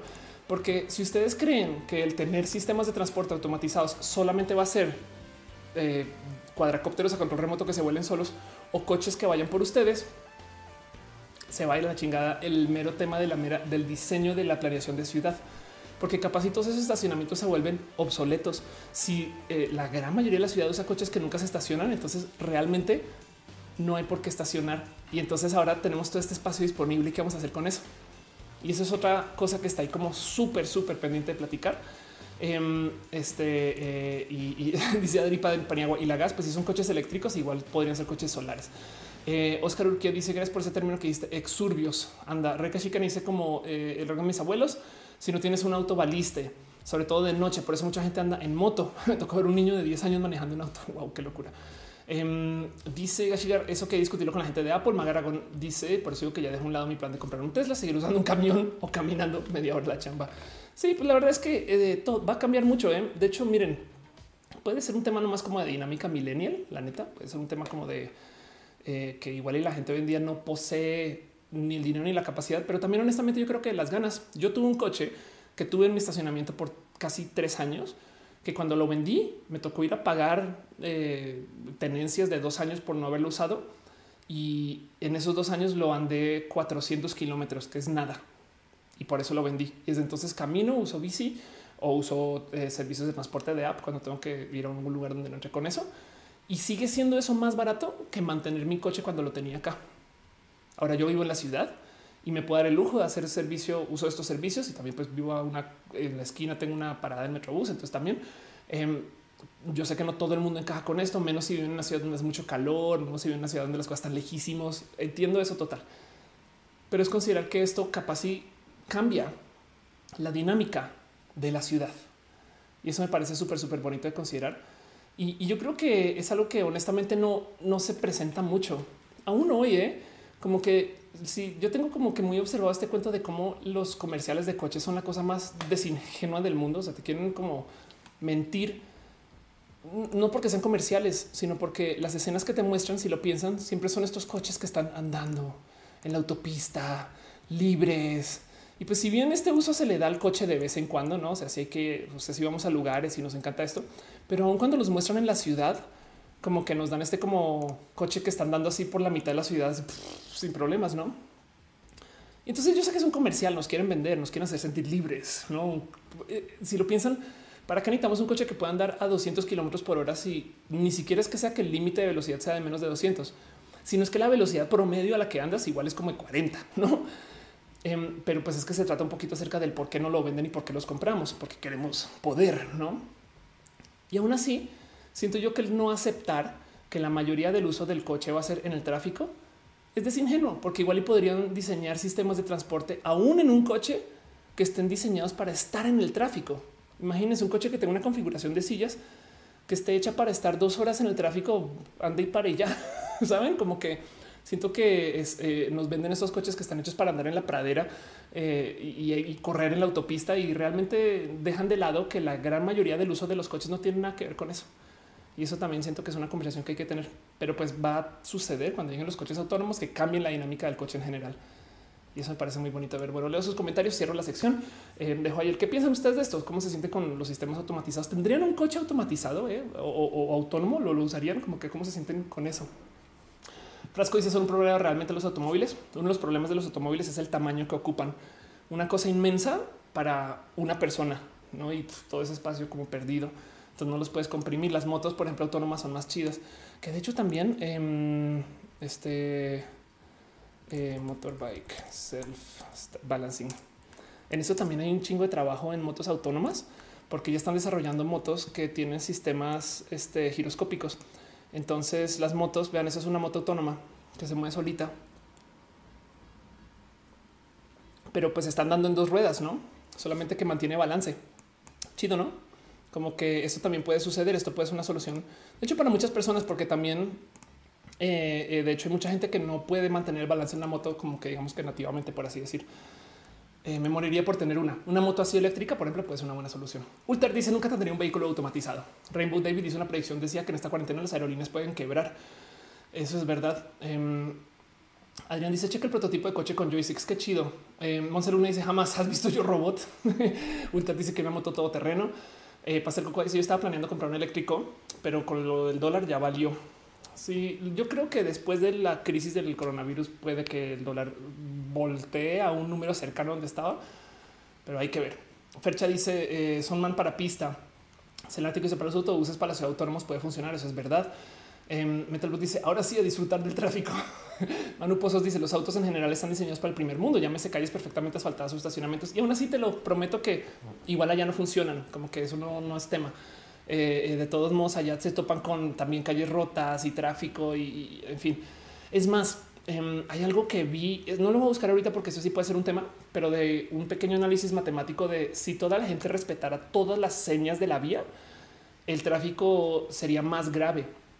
En estos países donde no hay como respeto por, por nada, por las, por la vía y por las demarcaciones y demás, o sea que la gente se bota en triple carril, estas cosas, dentro del caos y el estrés que genera manejar en eso, en ese desmadre, de todos modos los coches se mueven más.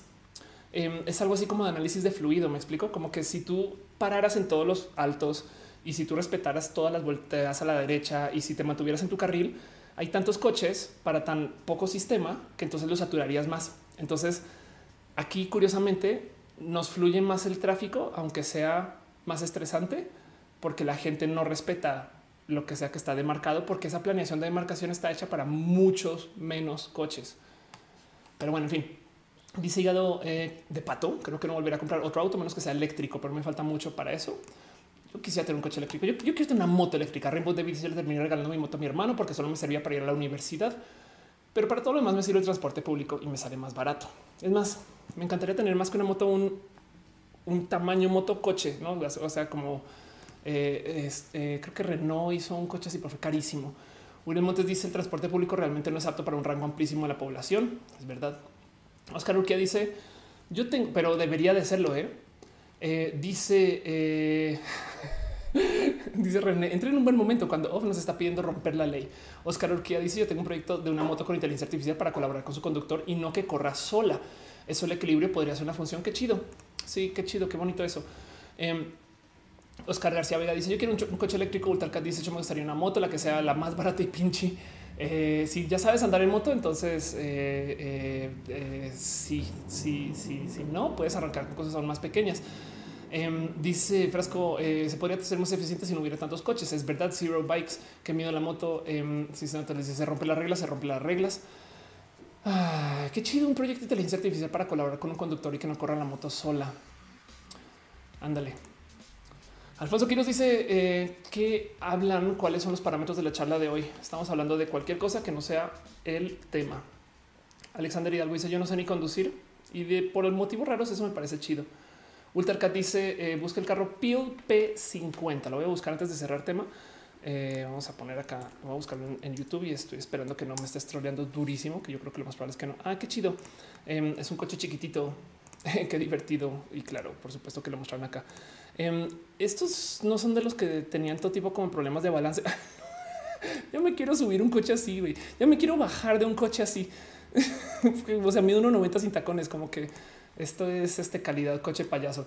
Diego Morales dice un mototaxi automatizado, ciencia natural. Dice que tú crees que se retrase la innovación. ¿En, qué contexto?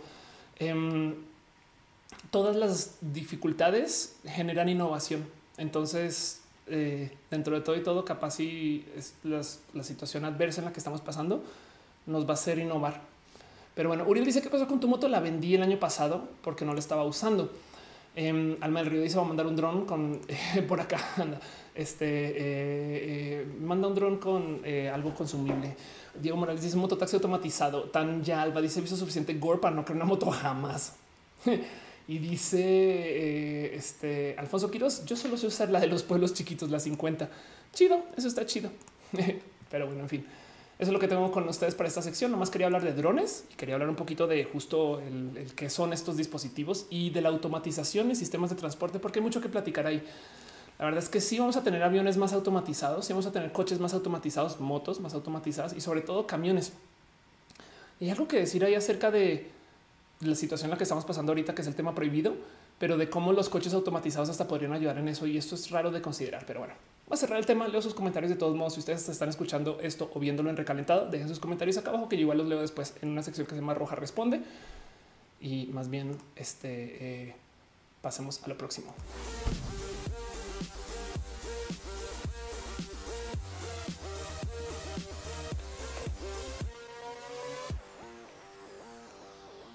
Dice Elisa Sonrisas que usar moto fue lo mejor que pudo hacer. Es chido, ¿no?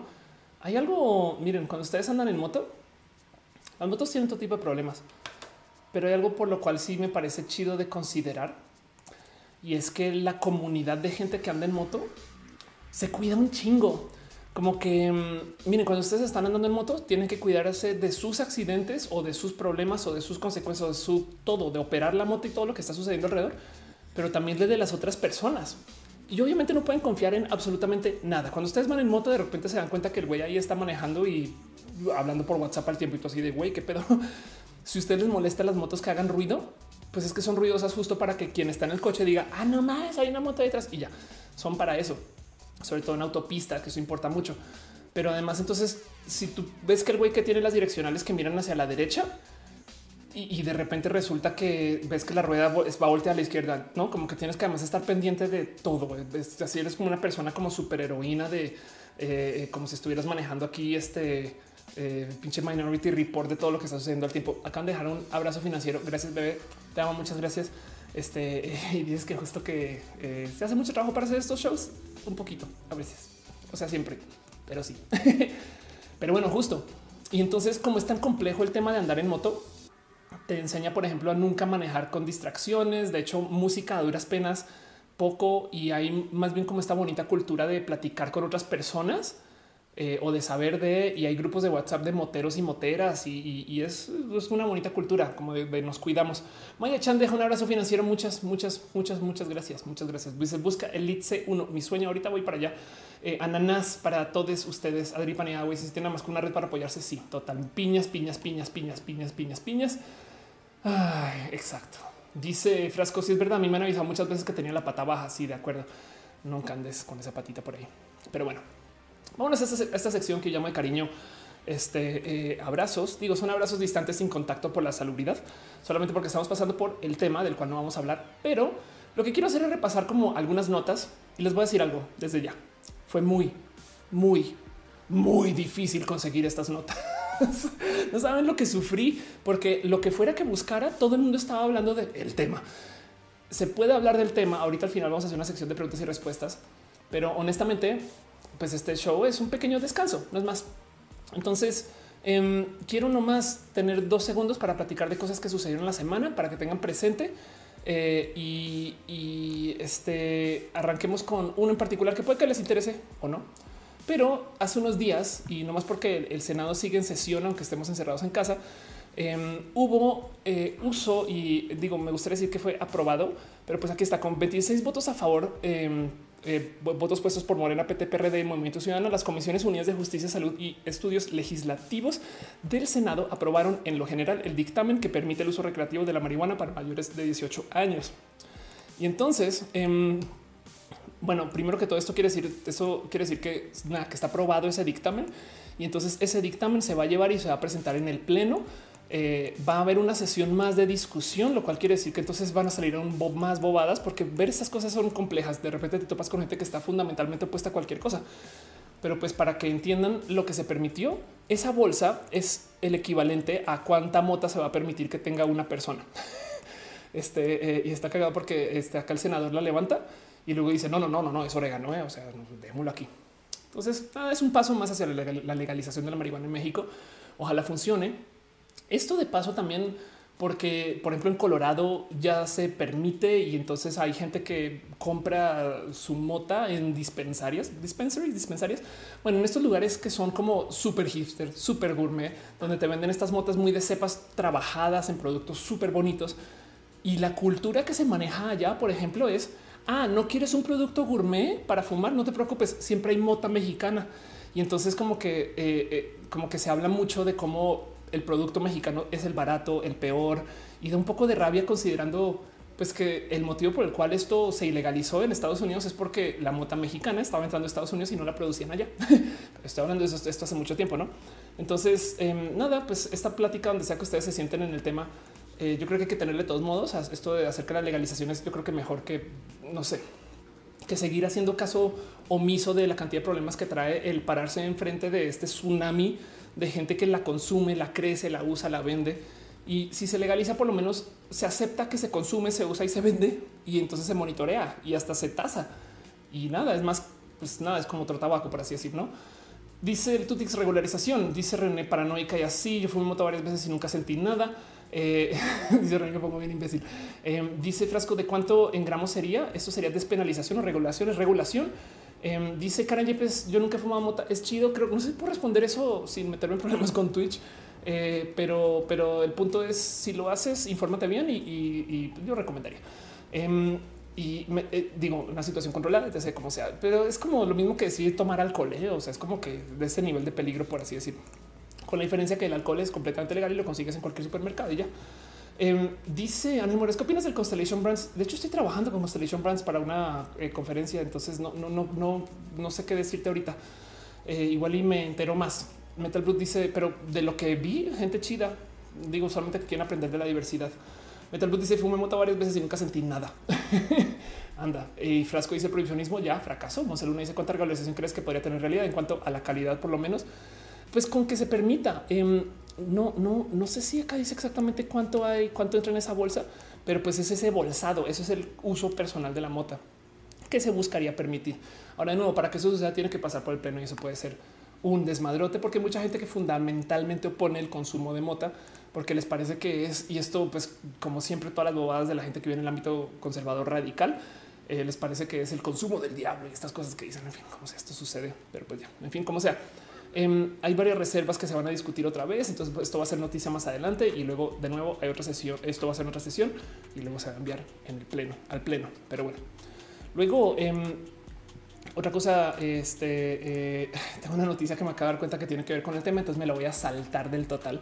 Eh, pero es que la puse porque habla de inteligencia artificial y solamente les quería decir que YouTube en este momento la administran inteligencias artificiales porque nadie está en casa. Ya, no es más. Adiós. Ese no es el tema que quería levantar. Em, vamos a hablar un poquito más eh, acerca de algo más que pasó en la semana. Un pequeño abrazo, próximo abrazo, cosas que quiero que tengan ustedes presentes. Y es que la gente bonita de All Out, que es un bonito medio LGBT, está haciendo un eh, está levantando firmas para no más eh, tratar de llevarle algo más a las diputadas y diputados del Congreso de la Ciudad de México. Y el tema es que están tratando de mover la ley de infancias trans en la Ciudad de México. Para la gente que no sabe, básicamente quieren que esta ley que permite que yo cambie mis documentos, que admite que existe gente transgénero en el país, sirva para gente menores de edad. La gente menor de edad hoy en día ya puede hacer su cambio guiño, guiño porque podrían ir y entonces pasar por un sistema de juez que implica que el juez tiene que pues, asomarse y ver que no está haciendo el cambio el niño eh, para un tema que esté relacionado con algún crimen, que eso es discriminatorio de por sí o para salirse de una deuda, como si un niño menor de 18 años pueda tener una deuda, pero bueno, igual de cuentas eso también sucede con la gente adulta.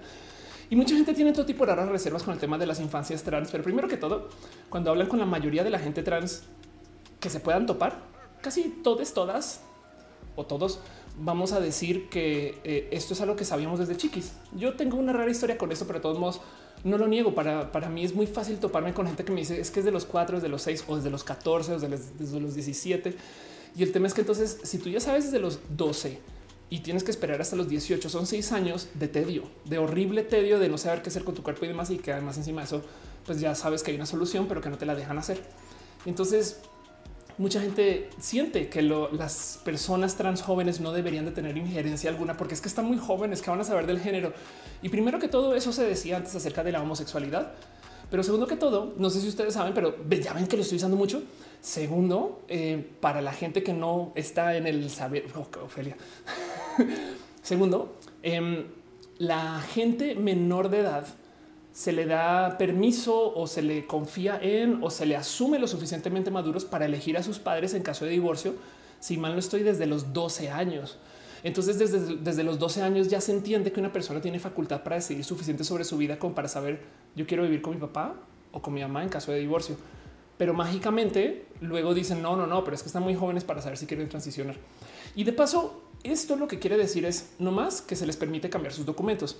La cirugía, la hormonización, todo eso va por aparte, no tiene nada que ver con esta ley y normalmente no se hace sino hasta los 18 de todos modos.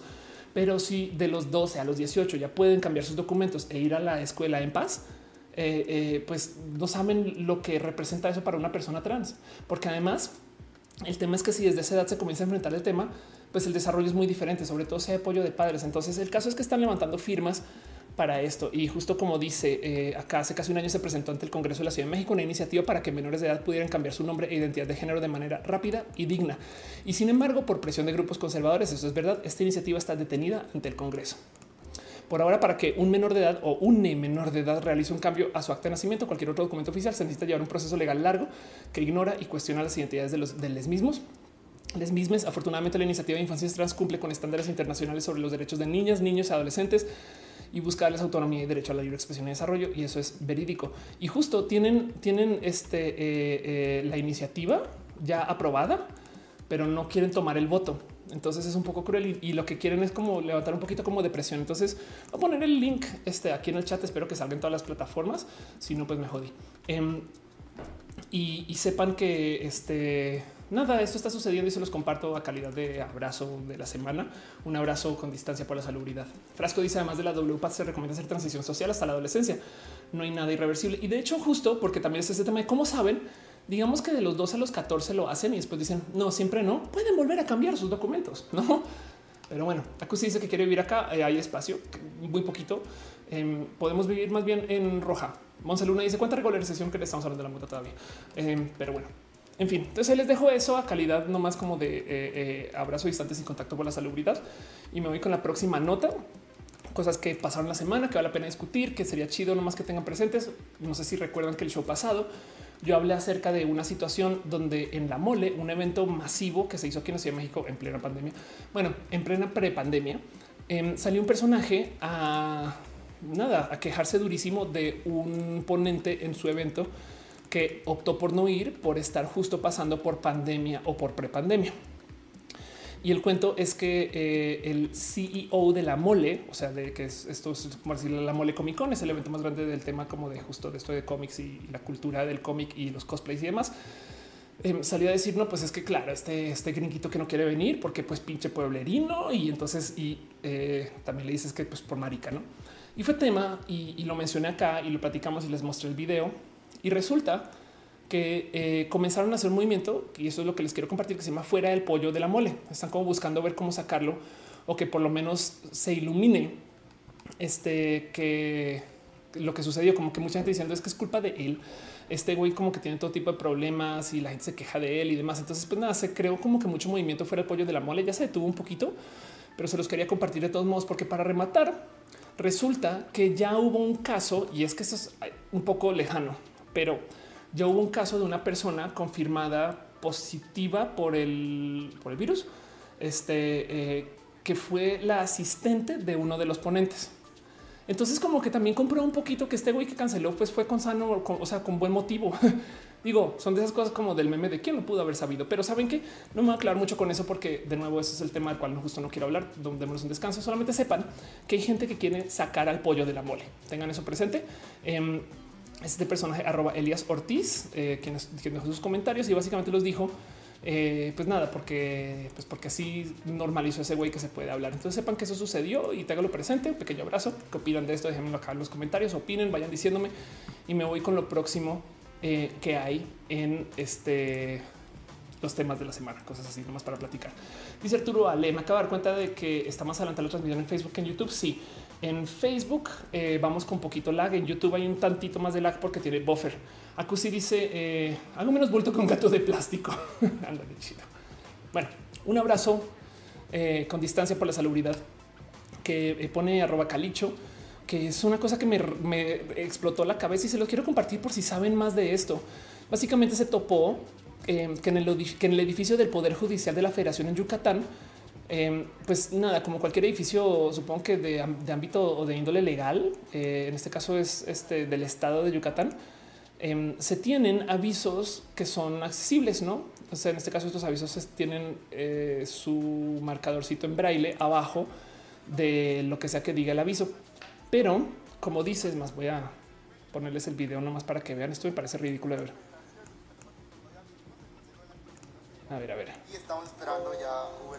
Vinimos el Consejo de la Judicatura Federal y estamos esperando ya Uber para irnos. Pero resulta que yo sentí que había braille en la pared y dije, ah, lo voy a leer. Y le digo a María José, mira qué dice aquí, sanitarios caballero, ¿dónde están los baños? Y me dice, güey, es la puerta, es el Poder Judicial de la Federación. Y yo, güey, te juro que dicen sanitarios caballero. No, pinches mames. Básicamente los anuncios tienen braille random y no saben cómo me muero la rabia con esto. Es como de por es como están ahí por un motivo, no? Em, y, a fin de cuentas se nota que los pusieron ahí porque tienen que decir cualquier cosa y les valió gorro y lo mandaron a hacer con lo que sea. Y la pregunta es entonces cuánto más sucederá, no? Decía Calicho, debería, debería decir Poder Judicial de la Federación en braille, no? Este, pero ahí está. Entonces me quedé, me quedo con la duda. No, no sé si esto es, demandable, no, si esto es, o sea, qué se hace aquí, no? Pero se los comparto para que hagan lo que quieran con esa información. Si acaso solamente para que le den follow a Calicho, porque es una persona bien pinche cool. Pero bueno, qué rabia. Eso, entre rabia y, un poquito de, em, impotencia, no? Porque es como, ¿y, qué, le haces? No, quién sabe, quién sabe. Dice Arturo, le significa exactamente lo mismo. Pero bueno, nada, se los dejo este nomás para que lo tengan presente. Yo les había dicho que justo iba a hablar de cualquier cosa menos el tema del tema que es. Entonces les quiero traer también un abrazo de esos abrazos distantes por la salubridad, porque estamos en un momento donde nos podemos tocar mucho. Em, pero eh, les quería tener una noticia que me compartió arroba Ricardo, que es una persona súper, súper, súper cool, em, de un lanzamiento de un cohete mexicano. Es un cohete que se lanzó eh, con parte del proyecto Cabo Tuna, eh, que está en San Luis Potosí. Y mm, hay tantas cosas que decir acerca de esto. Pero pues bueno, esto justo fue un cohete que se llamaba el Fénix 1-2. Entonces, primero que todo, quiero que vean cómo se ve un lanzamiento de, esto me da mucha risa. Vean los güeyes ahí correr. y entonces está saliendo en chinga y ahí despega, güey. Entonces, la verdad es que da mucha risa la situación, no? Porque eso es que ya corre, cabrón, güey. A ver, sal lo más rápido que puedas a la chingada, no? Es más, de hecho, si se dan cuenta, eh, la zona de despeje, o sea, como donde llega el humo cuando golpea, que, que es una zona pues peligrosa, o sea, que podría golpearlos e empujarlos no está muy lejana de donde alcanzan a llegar cuando salen a correr. Pero pues bueno, el tema es que esto fue histórico porque parte de este proyecto fue un lanzamiento de cohete que si mal no recuerdo o si mal no tengo la nota por aquí, este eh, se elevó, creo que fueron 22 kilómetros, si mal no recuerdo, fue, se elevó un chingo. Em, aquí está, así, una altura superior a los 20 kilómetros, acto que presenció el gobernador del estado. Esto de paso es, digamos que medianamente histórico, o bueno, lo es porque es, de nuevo un lanzamiento. Ojalá que lleve a más, ojalá que se desarrolle un poquito más de esta ciencia, em, pero es, un lanzamiento en un espacio que en 1957 eh, fue donde se comenzaron a lanzar los primeros cohetes en América. Em, esto de cuando se estaban lanzando el Sputnik, que se estaban haciendo pruebas antes de que hicieran pruebas en los desiertos en Estados Unidos y demás, se hacían aquí, ahí mismo, en ese mismo eh, espaciódromo, supongo, eh, en la Universidad Autónoma de San Luis. Em, y esto justo fue acá. Unos meses antes, información técnica sobre la construcción de cohetes había llegado a manos del director de la Escuela de Física, Gustavo del Castillo. Entonces, en 1957, Gustavo del Castillo estaba lanzando cohetes al espacio. Y pues me parece muy bonito que así sea a modo de homenaje o así sea modo de, vamos a hacer esto, pues un nuevo programa. Eh, vamos a hacer que funcione. Pues están lanzando cohetes otra vez y ya solamente que me da mucha risa el, el córrele, cabrón. Y ya, pero bueno, exacto. Dice Arturo Letén. no mames, súper peligrosos y como el coyote. Este em, dice eh, Tutix no supero la localidad de Potosí porque Chilensis Brain. Claro, sí, total que sea ahí. Entonces solamente se los quiero compartir para que sepan que hay más cosas que están pasando en la vida. De nuevo, levantar estas notas no saben lo difícil que ha sido y que fue y, conseguirlas, porque ahorita todo el mundo está hablando de un tema en particular. Em, entonces, pues nada, se los comparto para que sepan que esto sucedió. Les tengo un último abrazo y la neta casi casi que voy cerrando yo porque no, tengo muchas notas más aparte de esto. Pero esto es una nota de la cual yo creo que Caro y, la gente bonita que ve y consume esports aquí en el chat sabe más. Yo no, pero se las comparto nomás para que lo tengan presentes. Pero es que eh, Pixel Esports Club, em, quien es un equipo mexicano de esports, resulta que tomó acción contra un jugador, o sea, un atleta, eh, quien eh, se le pues, acusó de, no sé, no sé si fue de, violación per se, pero se le, se le acusó de acoso. Y esto, primero que todo, les voy a decir desde ya, es misteriosamente común en el mundo de los esports y entonces hay una cantidad de vatos que te sacan como y es parte del motivo que las chicas nos avientan y demás y, y, da un poquito de entre rabia y entre alegría de bueno, por fin alguien hizo algo. Em, lo que dicen es por parte de Pixel Esports, queremos ser enfáticos en señalar que condenamos cualquier acto de violencia de género. Además, creemos que las redes sociales no son el medio adecuado para presentarse este tipo de denuncias, que de entrada básicamente es la queja más tibia que hay en el mundo de las respuestas a la queja, no? Porque lo que están diciendo es llegó una chica y puso una queja en redes sociales y explotó y se volvió viral. Y entonces ahora nos vamos a desentender, aunque dejamos en dicho que las redes sociales no son el medio adecuado, como que están diciendo guiño guiño denuncia bien, pero pues del otro lado cuando tú eres una víctima de acoso, la verdad es que igual y esto es capaz el único modo que tienes para denunciar. Capaz si sí se hizo la denuncia formal y no funcionó y entonces ya la puso en redes porque ella hagan algo por favor. Pero como sea debido a la gravedad del caso y la falta de pruebas contundentes de ambas partes, hemos decidido desvincular a Steven Madblade Araya de nuestro equipo de League of Legends con el objetivo de que la situación sea trabajada entre las partes involucradas. Y eso honestamente, aunque es tibio, porque básicamente no es un lo corremos, lo investigamos, es simple, nos, desvinculamos, que, que, ese güey vaya y que vea sus pedos y luego ahí veremos qué, onda. Es tibio, pero me gusta que exista una acción y sobre todo que sea una acción que se está comunicando. Eh, Erika Elodín pregunta que cuál es eh, la cuenta de Twitter de, eh, de, la persona del braille, arroba calicho con K, A, L, Y, C, H, O. Pero bueno, volviendo al tema de los Pixel Esports, obviamente como hubo tanta queja de al fin que si lo sacan o lo sacan de más, entonces hicieron un comunicado de aclaración, lo cual comprueba un poquito pues su poco conocimiento de RP, pero pues como sea, lo hicieron y dice, los leemos y entendemos que el comunicado no deja todo claras situaciones, por esto que mediante la presente queremos aclarar, Matt Blade ha sido desvinculado por faltas al reglamento interno de la organización, la evidencia de esta falta fue traída a la luz por la denuncia presentada el día de ayer que fue puesta en Twitter, eh, bueno, en redes sociales que si bien no existen pruebas que confirmen la versión de ninguno de los dos involucrados, por la gravedad del asunto está no puede ser desestimada, que parece bien. Y es por eso que como Pixel Esports quedamos a disposición de las partes para otorgar el apoyo legal necesario de cualquier otra índole, caso que no se decidan tomar las acciones, perdón, en caso de que sí se decidan tomar las acciones legales correspondientes, en virtud del principio de inocencia, el lugar se le ha otorgado las herramientas para que pueda hacer valer sus descargas de manera que estime conveniente. Entonces, pues básicamente creo que entendí este eh, que nada, que le seguirán pagando. No, no, no, no me quedó bien qué va a suceder, pero pues de todos modos, miren que se le haya hecho algo real a alguien que se le acusó y que se le comentó y demás, me parece bonito de considerar. Yo sé que suena muy a tipo, es que en cualquier momento es una vieja y me arruina la carrera. Pero cuando eres una persona que es víctima de eh, acoso, de abuso eh, y estas cosas, la verdad es que acercarse y levantar la voz no es fácil y a veces es lo único que puedes hacer. Entonces lo dejo ahí para ver cómo se sienten ustedes con esto. ¿Qué piensan de eh, les parece que si fue una vieja loca o les parece que está bien hecho? No como, que capaz ustedes tienen más información que yo y por eso lo traigo aquí, no más a calidad de abrazos eh, salubres con distancia eh, por el virus. Pero pues eh, no más para que sepan bien un poquito qué pasó. Dice pasar los clonaron. soy un clon con barba. What? ah, de desde cuando intentas administrar en el chat hay administradores clonados. Sí. Eh, René dice la culpa no era mía. Así ah, la culpa no era mía, ni dónde estaba, ni cómo vestía. Así total. Erika Lodin dice: eh, pasa en el Twitter del chavo, ya te había leído. Perdón. Gamer dice: En Magic the Gathering pasó algo similar con un pro player y Wizards, que es dueño de Magic, lo quitó del todo y ese tipo está en el Salón de la Fama. Entonces, como sea, miren, así haya sido, haya sido una respuesta tibia. Em, creo que me gusta que se haya dado una respuesta porque es que antes no se daba.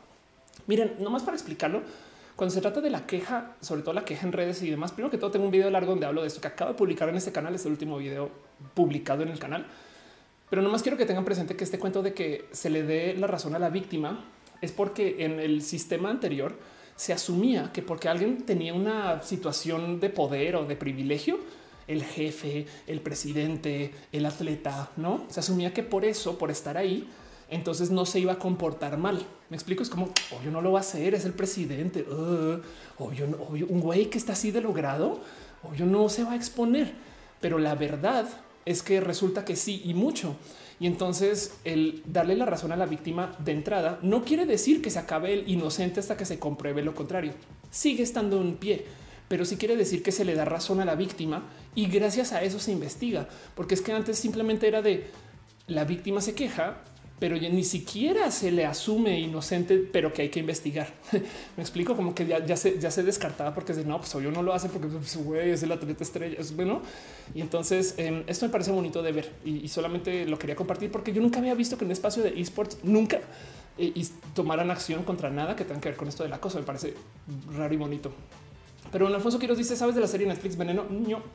Master dice, eh, ¿por qué no quiero hablar de, eh, la corona? porque todo el mundo está hablando de esto y ya, no es más. Es, si, van a... está bien divertido. Seguramente ahorita... Eh, de, mi rancho a tu cocina está haciendo platos para hacer encerrado en casa o encerrado en casa. No, si van a sin comentarios, seguro están haciendo sin comentarios del virus. si van a, a, donde sea que vayan, todo el mundo está hablando de esto. Y entonces, como que ya, ya dije un poquito, hablemos de otra cosa. Pastel Cocoa dice: Solo soy un pastel. Edgar Morales dice eh, saludos, gracias por estar acá. Karen Yepes y todavía se sigue poniendo entredicho a la víctima. Pues sí, pero pues bueno, eso se los quiero compartir nomás para que sepan. Pequeño abrazo distante sin contacto por la salubridad. Em, y creo que eso es todo lo que tengo de menos. Más repaso para que un poquito mis, mis notas, porque es que la verdad es que no saben lo difícil que fue levantar temas para este show. Eh, Fénix, el braille, eh, el ah, sí, la otra cosa que tengo para ustedes es nomás un momento de tristeza horrible. Y como fue triste para mí, y yo soy bien pero bien, bien vengativa. Ahora lo haré triste para ustedes. Y esto es culpa de nadie más y nadie menos que Jorge Báez Cuacarraquier, un amigo que le tengo mucho cariño, quien gracias a que está encerrado en casa y no tiene nada más que hacer, decidió arruinarle la infancia a todo el mundo, excepto a las personas que sí se dieron cuenta y ya sabían porque tuvieron una infancia extendida. Pero en mi caso en particular, que mi infancia no se dio para entender en qué acababa la serie de los dinosaurios, pues yo estaba dispuesta a creer que los dinosaurios no se acababa como todo el mundo decía que se acababa porque pues ya saben que una vez me dijeron que el final de Supercampeones era Benji despertándose en el hospital sin piernas y eso es falso. Pero pues bueno, Jorge Baez se tomó el tiempo de ir, ir y ver en YouTube el final de la serie Los dinosaurios y se percató que sí, se mueren, se extinguen, se, se mueren en extinción, incluido el nene consentido. Y entonces el último episodio es un episodio muy triste donde se desaparecen y entran en extinción. Y lo compartió y fue un día muy triste y ya era triste de por sí y ahora es sumamente triste extra. Entonces te quiero un chingo raquear con te quiero desde fondo de mi corazón, pero solo quiero de, compartirles a ustedes la tristeza que fue para mí leer esto. pues nada, pues porque ahora somos varias personas más tristes y por un motivo que no es el motivo por el cual todo el mundo está triste y preocupado. Entonces espero que haya sucedido algo. Dice Oscar Urquía, ¿recuerdan cómo en Watchmen los Imandias puso el mundo entero en contra del Doctor Manhattan para que todos unieran a tener un enemigo en común? Ahora el virus es de los imandias. Claro, eso puede ser exacto total. Pero bueno, leo sus comentarios, cómo se sienten con esto. Voy a cerrar esta sección. Vamos a platicar de dos cositas más. La verdad es que este show eh, entre corto y largo porque no hay muchos temas de qué hablar porque es un reto encontrar cosas. Y yo sé que están pasando de todo, pero, pero la gente solo quiere hablar de un tema. Entonces, pues ese tema y la verdad es que vale la pena discutirlo y, y dense una pasada por los canales chidos que están platicando de esto. Pero pues nada, eso es lo que es. Dice eh, Saúl, mi infancia, no. dice Eduardo Vivian, eh, mejor hay que hablar de Castlevania 3 de Netflix. Ándale, eh, dice Metal Brute, ese final sí fue transmitido, este final sí fue transmitido. y, dice Tutix, no, si eso mucho fue re triste, sí, exacto. De hecho, otra serie que tiene un final súper triste es Ranma y medio, porque no me acuerdo bien cómo va, pero tiene un final horrible y es algo así como tipo, creo que está de niña y ve a su familia por fin, pero no les puede decir y entonces tiene que dejarla pasar. hay una cosa así, no me la arruinen, no quiero tener más finales tristes a series que ya gozo y gocé mucho. Entonces más bien vámonos a nuestra próxima sección. Este eh, va a ser cortinilla.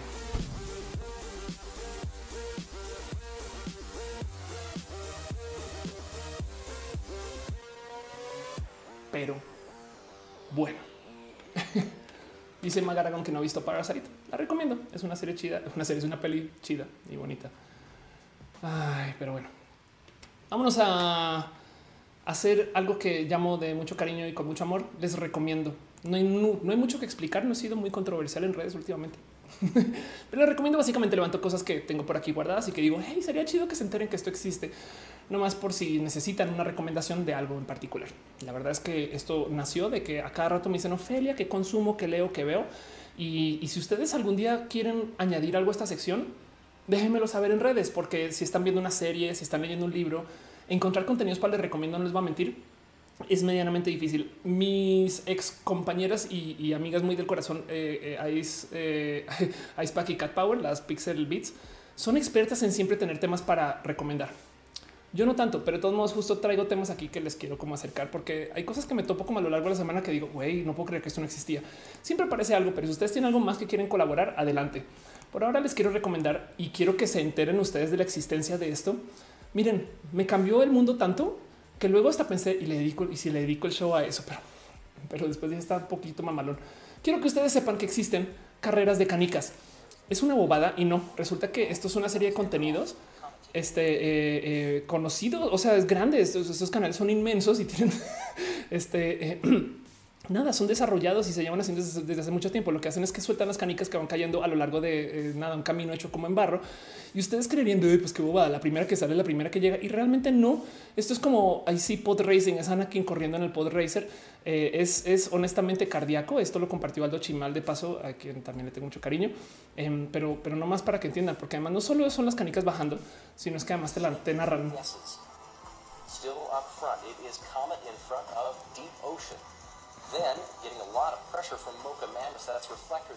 Las canicas para rematar tienen nombres, eh, eh, apodos, etc. Y se pueden quedar ustedes viendo eso un rato. Entonces, nomás para que sepan que esto existe este y eh, se los dejo, se los recomiendo. Dense una pasada. Em, literal, busquen Marble Racing y, ahí lo que quieran. Es más, hasta como que me deja la duda de no habrá liga mexicana de carreras de canicas. Como que siento que siento que perdí un poquito de mi niñez. Yo nunca hice carreras de canicas. Pero bueno, dice Adrián votó por la blanca. Sandra Jiménez dice: Vi las carreras de canicas y me gustan. Metal dice: Son viejísimas. Sí, exacto. Sí, pero pues yo, yo, exacto. Dice eh, René, la azulita que campeona total es una campeona. Tu pastel cocoa dice todo el internet. eh, a bien feo con la doctora. Ah, si el tema de la doctora, ahorita lo hablamos en preguntas si quieren, no? Eh, Ultra dice: Es necesario hacer cambios hormonales a cirugía de la pubertad para poder tener pubertad y cercana a la comunidad. Yo sabía que era trans a los siete. No es necesario. Yo comencé a los 28 pero más bien si arrancas a esa edad puedes bloquear eh, este, eh, tu proceso de pubertad y, llevarla hasta los 10. Me explico, o sea, puedes planear alrededor de eso, ¿no? Em, dice Tatiana, ¿no ganará la más pesada? Pues no, justo no, no necesariamente tiene que ganar la más pesada porque el camino capaz y se presta para que la más ligera sea la que más fácil encuentra los cruces y además hay momentos donde se parten dos. Eh, hay mucho ahí, ¿no? Y lo bonito es justo que arrancan las canicas así, así sueltas, están organizadas al azar un poquito. Entonces está como hasta chido. No sé por qué me da un poquito como de, juego de azar. Eh, dice Ángel Morales, pequeñas bifurcaciones modifican grandemente las trayectorias. Teoría del caos. Hey, MH33 dice alguien más habla en sus chats del trabajo con referencias del Disney y los Simpsons, pues para eso son los stickers. Rogelio Martínez dice: Ve, eh, ve eh, las carreras de canicas comentadas por Ibai, un caster español. Hay casters de carreras de canicas. No mames. BDM que dice: ¿Crees que se legaliza la prostitución? Se terminará la trata de personas o no se disminuirá? Por lo menos se puede monitorear entonces yo creería que sí. Y, de paso se, admite que sí sucede, ¿sabes? Es que este tema de no, no, no, es que si lo legalizamos deja de suceder, es de... Em, pero bueno, em, dice Naomi eh, Alex Pavlova, el final de Ranma y medio. Voy a cometer algo horrible porque no sé cuál es y lo voy a leer así a ciegas. Así que lo que tú digas, Naomi, va a ser la verdad. La verdad histórica de Ranma y media es su mamá llega a cumplir una promesa con Genma. Si a cierta edad no lograba hacer a Ranma todo un hombre, ella los mataría a ambos. Por eso, como ellos se transforman, obvio no se cumplió la promesa, se mantienen en sus transformaciones escondiéndose de ella. Pero Ranma logra convivir con su mamá. Muy emotivo. Ok, chido. Yo sabía que era emotivo. Eduardo Vivian dice que una cortinilla separada de sección tú le hiciste. Yo, ah, pues ya, ya te hablo de eso. Yo le hice es un decir. Porque la otra recomendación que tengo para ustedes, eh, cosas que eh, quisiera nomás platicar, es más, déjenme un segundo si lo busco. Antes de arrancar el show, justo puse un tweet. La verdad es que lo puse tan antes de arrancar que desafortunadamente solamente alcancé a leer una, una, una respuesta. Yo sé que seguramente ahorita lo checo, hay 10 mil respuestas más, pero eh, sí dice, claro, esto yo creo que se va a volver un video por aparte. Pero eh, por aquí en algún momento eh, dijo, dijo, a ver si aquí está, quién puso, quién puso, quién puso. Alguien me preguntó por aquí está. Pablo Andrés, guion bajo CPF dice, recomienda plataformas para trabajar desde casa tipo Fiverr. Y entonces eh, añadí esto justo a les recomiendo. Em, gracias eh, Pablo y las otras personas que dejaron comentarios ahí. Yo los voy a levantar y los respondo en un video por su propia cuenta o si no ahorita más o menos a ver si algo que pueda responder rápido en la sección de preguntas. Pero como sea, em, les quiero justo quiero responder a ese tweet y recomendarle recomendarles plataformas de cosas para hacer desde casa. Por ningún motivo en particular, nada que ver con el hecho que estemos en casa no quiero hablar de ese tema porque simplemente no sé hablar, pero para que sepan que estas cosas existen. Honestamente, yo no soy tan profesional en esto y entonces nunca las he usado, em, pero sé que existen. Entonces ahí se las dejo para ver si pueden ser de su interés. De hecho, me sorprendió que hablaran de Fiverr. Fiverr es un servicio para freelancers donde tú puedes básicamente, originalmente se desarrolló para ver qué hacía la gente por 5 dólares.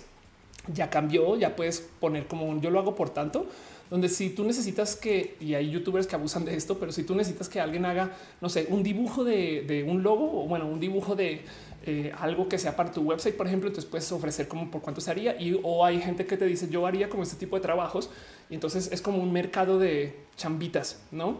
Em, y esto existe y yo pensé que en México no habría eh, eh, gente trabajando esto, pero resulta que sí parece, no? Entonces, nada, ahí se los dejo Fiverr. Este, si esto no funciona, pues avíseme desde ya, pero se los comparto.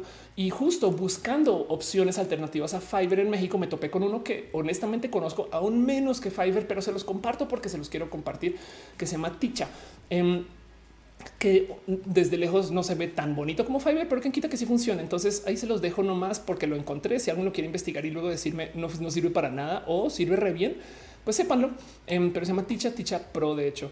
Eh, y esto justo puedes contratar por hora por proyecto y es como para freelancers que estén ahorita en casa, que sepan hacer cosas que pueden hacer desde casa y ahí les funciona. Pero miren, para que entiendan en Fiverr a veces puede ser un necesito que me dobles 20 grullas de papel eh, y, las lleves a tal lugar o me las pongas en el correo y ya no. Y eso puede ser de las cosas que se pueden contratar en estos servicios. Son más que solamente pequeños proyectitos.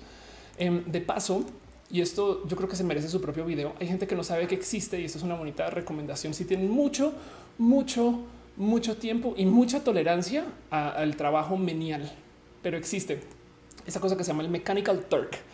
Por si no saben, es un servicio de Amazon para hacer micro chambas, micro chambas.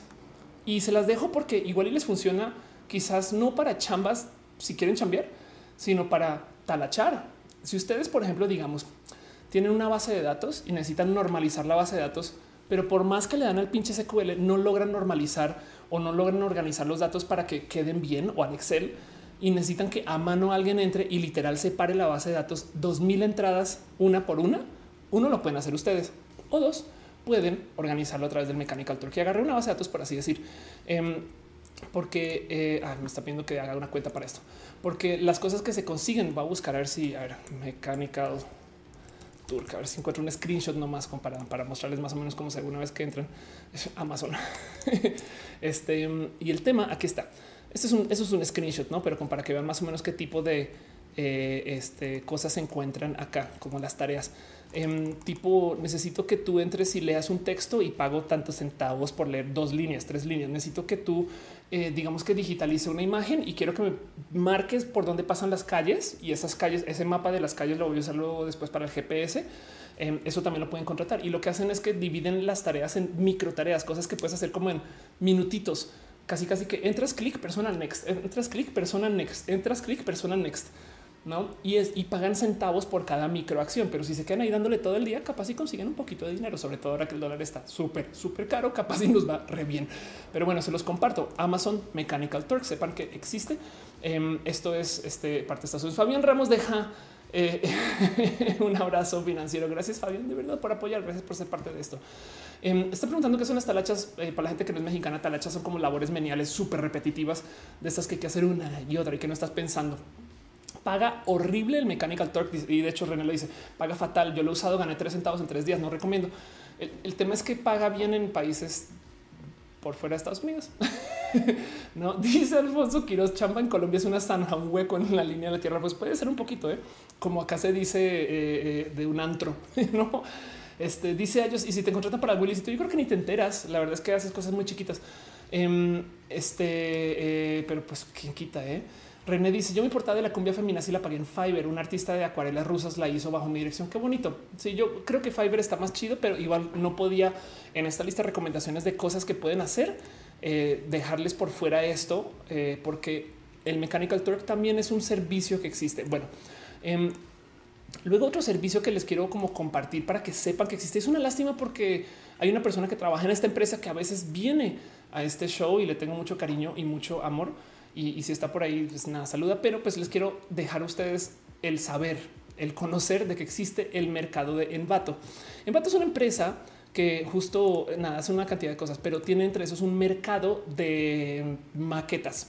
Eh, entiéndase, si ustedes quieren, en vez de, en vez de desarrollar un website desde cero, quieren comprar una maqueta, o sea, un theme, por ejemplo, de WordPress, pues aquí están, ¿no? Entonces venden temas de WordPress, ¿no? Esto está en dólares.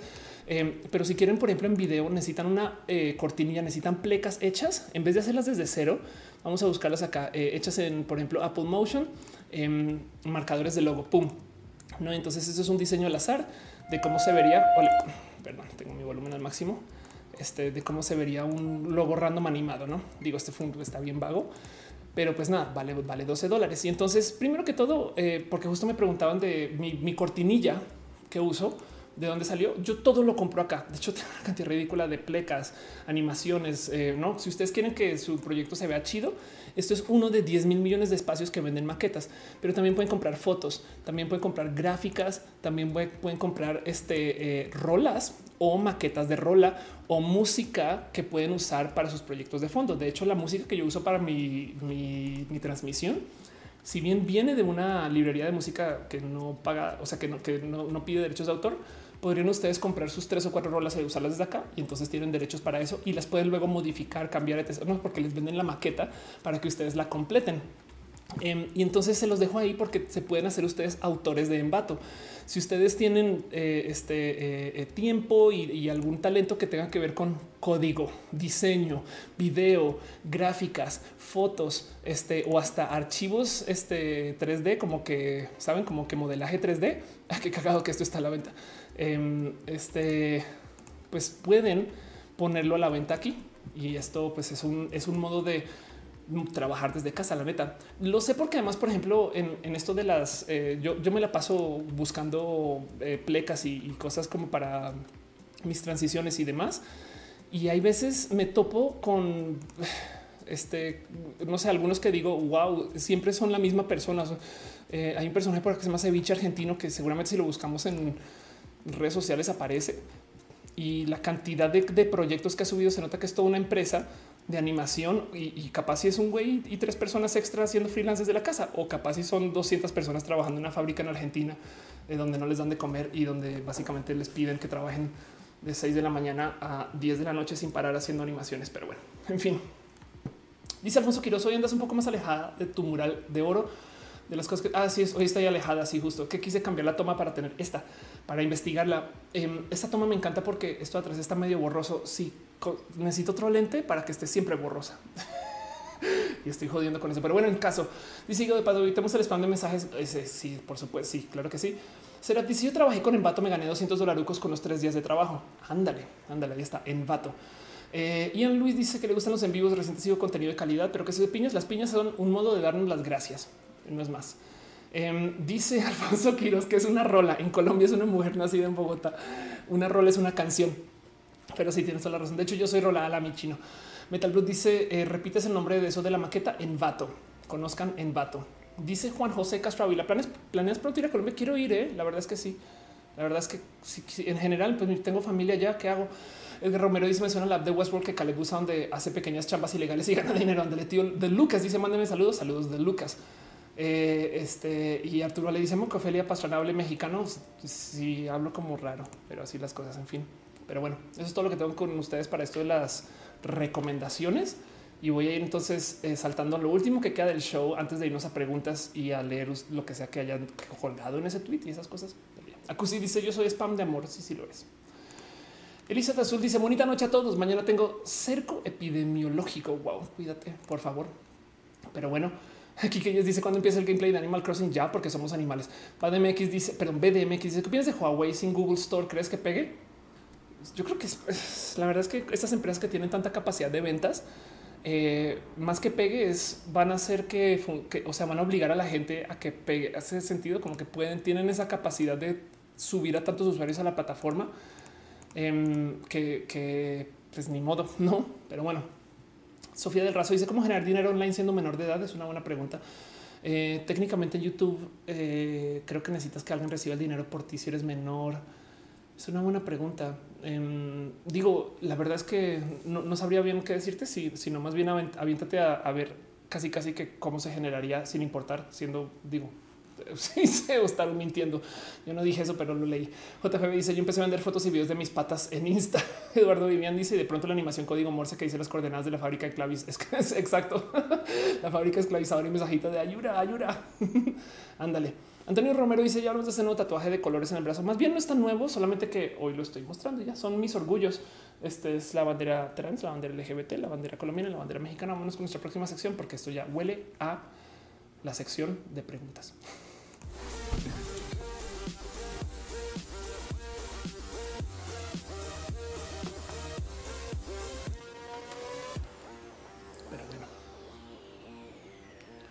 Ah.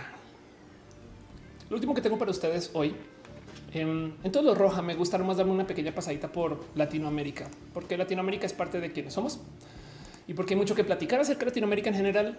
Esta semana en particular fue absurdamente difícil encontrar temas de Latinoamérica sin toparme con el tema. Bien, podemos hablar del tema.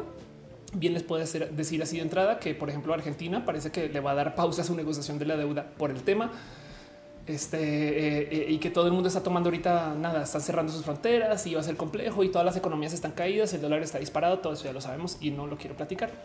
De lo que sí quiero platicar, em, este vamos a buscar otra, fuente porque está de lo que sí quiero platicar em, es primero que todo de lo que está pasando en Venezuela con no el tema, sino con Hezbollah. Resulta que ahorita y por bueno, presión de Trump y también esto que viene siendo lo que se viene desarrollando desde mucho tiempo y lo está platicando acá, se anunció que este iba a ser el mes más difícil para Venezuela por parte de Estados Unidos y entonces comenzaron a tomar todo tipo de actividades en contra del el régimen venezolano. Eh, de hecho, le quitaron acceso a una petrolera rusa que mantenía su pues, parte de sus dineros en Estados Unidos, pero que está haciendo inversiones en Venezuela y literal se adueñaron de ese dinero, se lo congelaron, pues. Em, y comenzaron también además a, bloquear como transportes de, bienes y, en un momento hasta le quitaron, creo que fue Photoshop y los productos de Adobe a los venezolanos y fue de wow, no pueden hacer eso. Sí, sí pueden. Pero pues la otra cosa que acabó sucediendo es que Estados Unidos acusó a eh, los venezolanos de apoyar el terrorismo y mencionaron de que eh, hay eh, espacios con Hezbollah. Entonces, por si no saben, Hezbollah, vamos a ver si lo encuentro en Wikipedia acá bien rápido.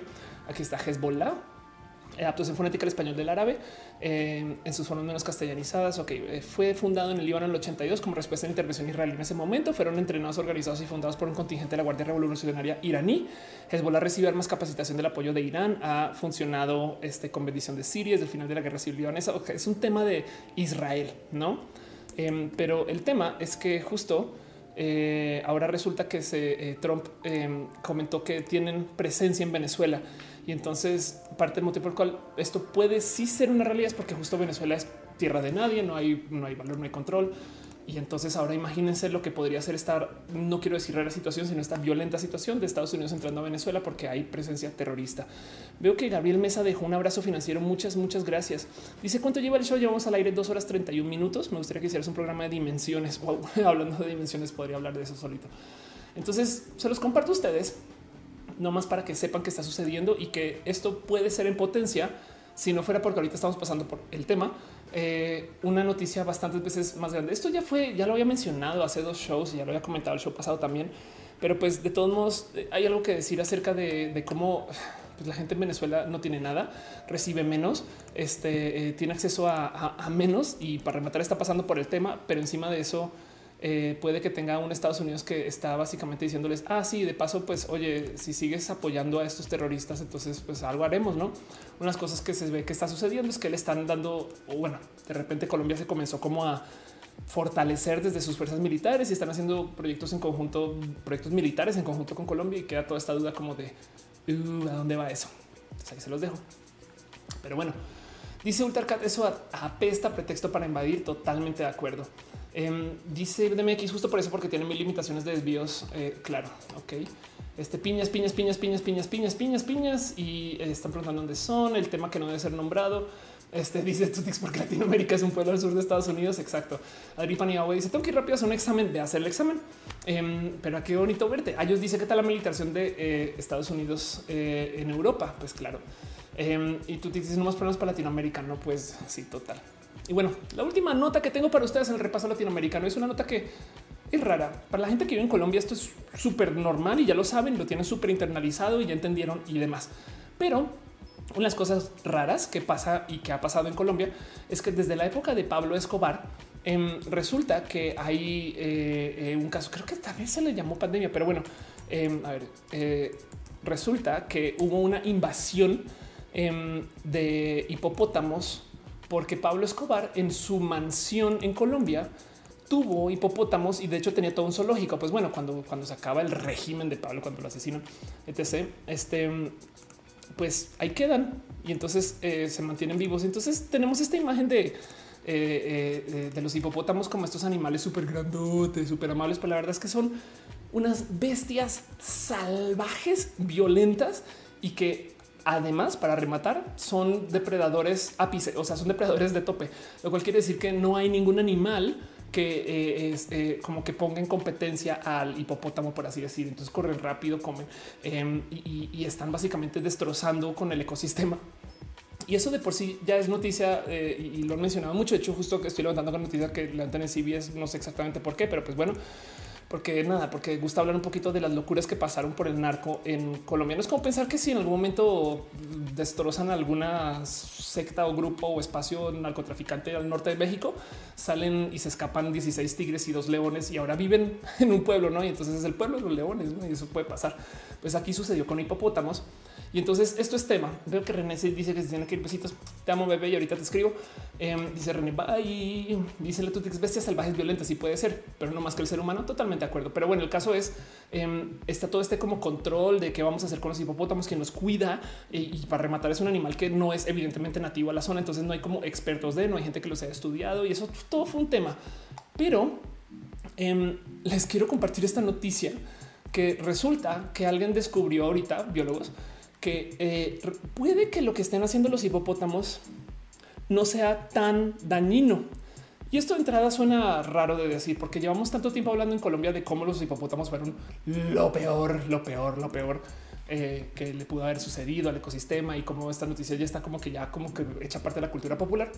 Pero resulta que al parecer como exterminaron el, ecosistema local de, depredadores y de animales, le están dando chance a eh, una serie, por lo menos de animales que no hubieran aparecido si no fuera que ya, ya se había instalado un ecosistema, por así decir, una versión 2 de animales que están viviendo ahí, ¿no?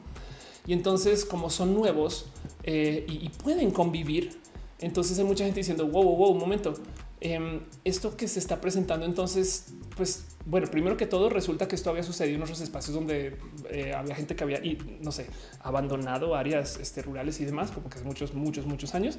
Pero encima de eso, em, estamos viendo aparecer animales que habían desaparecido hace mucho tiempo de la zona y ahora llegaron porque quitaron también a estos depredadores que capaz y llegaron con los españoles o capaz y llegaron como que en épocas más modernas. Y a lo mejor estos animales que se están viendo ahora son un poquito más nativos al área o que por lo menos pueden convivir con los hipopótamos. Entonces ahora salió esta gente a decir igual y capaz y no es tan mala idea dejarlos ahí. Entonces que se los quería compartir nomás primero que todo porque no estamos hablando del tema del tema que es, pero segundo porque pues nada, me parece hasta divertido de considerar. Veo que René está saliendo todavía. De paso vi que dejó ahí en el chat un recordatorio que mañana va a ser stream. Ahorita lo vuelvo a mencionar. Vuelvan acá que bueno, vayan a su canal, suscríbanse allá y pues las cosas. Em, dice Tatiana Amado, Pepe el hipopótamo de la hacienda Nápoles hay un documental exacto. Dice Alfonso Quiroz, lo dijo Brigitte Baptiste que no los querían esterilizar, tocaba dormir los pobres hipopótamos. Ah, Ultra dice: Tengo ganas de seguir lidiando. No tengo ganas de seguir lidiando con gente tóxica, trivializando movimientos de justicia civil. Este, ah, ok, están hablando de, nada, de, bloquear gente y así las cosas. Adelante. Em, entonces, pues eso, eh, este dice Antonio, un mini roja diario para sobrellevar estos días. Estoy tratando de publicar todos los días, de hecho. Pero bueno, en fin, eso es todo lo que tengo para ustedes. Ese es el fin de los temas hasta ahora. Me voy a quedar acá respondiendo preguntas y voy a levantar las preguntas del tweet también. Em, y entonces, este nada, pues sepan que así las cosas en este show. Gracias por acompañarme hasta acá. Llevamos al aire dos horas 38 minutos, de las cuales media hora fue papaloteando al inicio del show pero porque tampoco hay tantos temas para hablar ahorita. Si ustedes tienen algo de lo que quieran hablar, pónganlo ahorita en el comentario, este, en, los, en, los comentarios y les leo. Pero bueno, en fin, así las cosas. Vámonos al mero, mero final del show y platiquemos de la vida.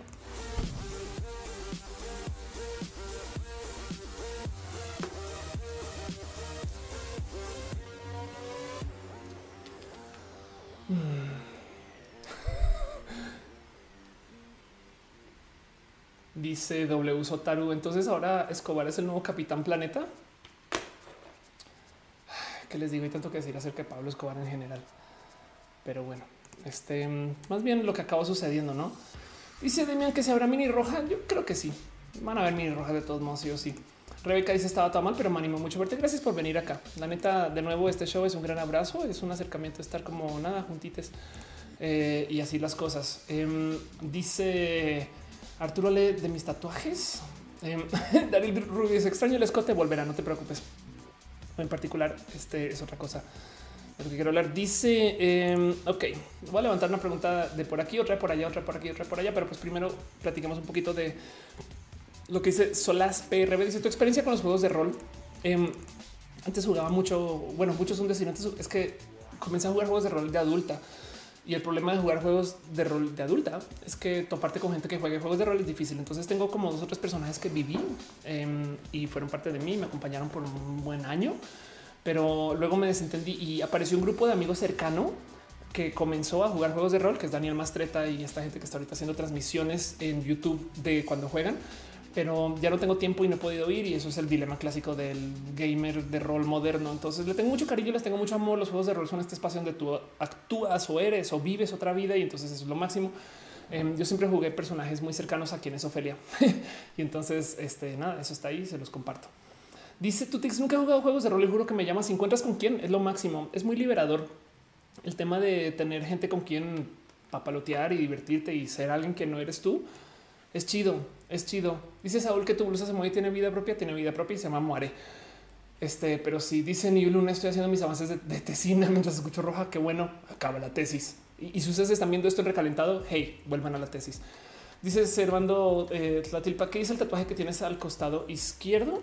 Este, a veces este, eh, hay una larga historia tras de eso, pero podría ser ahorita anything but cis. Eh, Ultercat dice, eh, ¿qué opinas de los canales de YouTube de SciShow? Los amo, está chido. Todos los canales de ciencia que están en YouTube de paso, como que siento que ya ni siquiera pertenecen a la tele y, ahí van, ¿no? Roma Queen dice, ¿qué hace alguien un profesional? Algunas me dijeron por aquel que me pagaran por hacer lo que hago, me convertiría en un profesional en mi área. Bueno, primero que todo, hay gente que certifica profesionales y, entonces eso es difícil porque entonces, ¿qué es ser una persona profesional eh, si no tienes el certificado? No, según yo, ser una persona profesional es alguien que vive de tiempo completo de lo que hace. Hoy en día ya hacemos eso tres veces, no vivimos de tiempo completo de esto y no de tiempo completo de aquello. Pero por ejemplo, un atleta profesional es alguien que no tiene un trabajo de panadero y a la vez es atleta, sabes? Em, eh, pero yo creo que esa es más, vamos a buscar una definición formal em, porque eso creo que también queda como con espacio este, eh, abierto. Capaz y profesional es quien estudió para hacer y luego ejerce. Em, profesional, eh, sabes como que se puede entender de tantos modos, pero bueno, vámonos a la definición nomás porque es una bonita pregunta. Un miembro de una profesión, una persona cuyo propósito de vida se concreta, a se concreta a través de la práctica de la actividad laboral específica. Está chido eso, claro. Si lo que vas a hacer en tu vida este, eh, es lo que estás haciendo, entonces eres profesional. Está chido, un miembro de una profesión. Gerardo Cos dice, ¿por qué no sales en NERCOR? Porque desde hace mucho tiempo no logro tener tiempos para estar al tiempo con las transmisiones y ya. Em, dice Jesús Alberto Guerrero, ¿cómo encontrar dónde jugar rol en México? Creo que la mejor persona que les puede guiar con el tema de rol es Daniel Mastreta. Eh, hay muchas personas, pero les recomiendo hablar con Dani, eh, porque Dani justo está haciendo este proyecto que se llama Ventideus. Ventideus es... Eh, em, es más, están en YouTube, youtube.com diagonal Ventideus y transmiten cuando juegan. Em, entonces, pues nada, es un canal. Es más, porque no estoy suscrito aquí. ahí están. Esto lo subieron hace 51 minutos. Y entonces este, ahí está, ahí está el chat, transmiten ahí chat, pueden platicar, pueden este, hablar con Dani, preguntarle y hablar de todo lo que quieran. Em, por aquí está, creo que la primera transmisión para que vean un poquito como que cómo son, cómo son sus transmisiones. Está bien pinche chido porque son gente bien, bien cool. Em, por ejemplo, eh, eh, que está acá eh, llevando un, un, personaje de bardo humano, em, toca piano y entonces, pues imagínense un jugador de rol bardo que toca piano, mucho que decir acerca de eso, ¿no? Y pues así las cosas. Dani es Dungeon Master y pues nada, 22 es un canal bien chido y ahí está en YouTube para que se entretengan un ratito. Pero bueno, dice Andy, ¿cuál es tu peli favorita de Pixar? Yo no puedo ver Up sin llorar y por eso me gusta. Andrés Mares dice, tengo amigos que se reúnen cada domingo a jugar Dungeons and Dragons. De paso, ¿qué sucede con Dungeons and Dragons en particular? Por si nunca lo han jugado, hay una persona que es el Dungeon Master, Daniel Mastreta. Y entonces, es más, voy a usar a Dani como ejemplo nomás para que, para que entiendan un poquito. Entonces, esta persona que está arriba a la izquierda, Dani, el, el Dungeon Master, tiene toda la historia y, no solo toda la historia, sino que él es como quien va llevando el juego. Y hay historias que vienen de libros que ya están hechas y hay historias que vienen de eh, eh, literal la improvisación y hay gente que se siente a escribir estas historias. Pero por ejemplo, digamos que vamos a ver la historia de los seis personajes que llegan a, a no sé, a investir un dragón que está en un calabozo.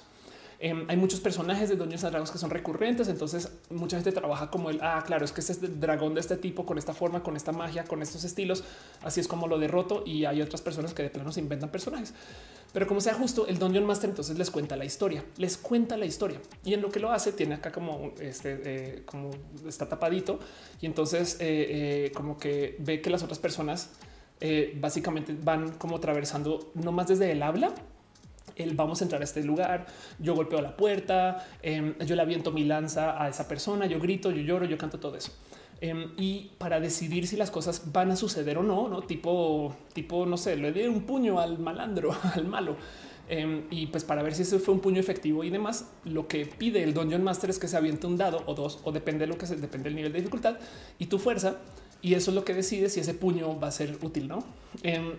entonces hay un factor de azar y lo chido es que es un juego de rol porque tú no eres tú, tú eres otro personaje. Entonces muchas veces en estos juegos, pues si tú estás jugando un personaje bardo o bueno, lo que es que leí bardo ahorita, si tú estás jugando un personaje que tenga cualquier forma de más, entonces igual y está chido que haga su voz y, hablas con la gente como se habla en vez de, oh, yo me volteo y le digo a Carlos, oye Carlos, ¿tienes eso? No, es de yo me volteo y le digo, ábreme la puerta, malvado, ¿no? Sabes como que es muy divertido porque juegas y, justo la gente también está haciendo pacto contigo. Nunca se celoso, es muy chido, es muy bonito y se requiere de muy poquito y hace mucho uso de la imaginación. Lo recomiendo mucho.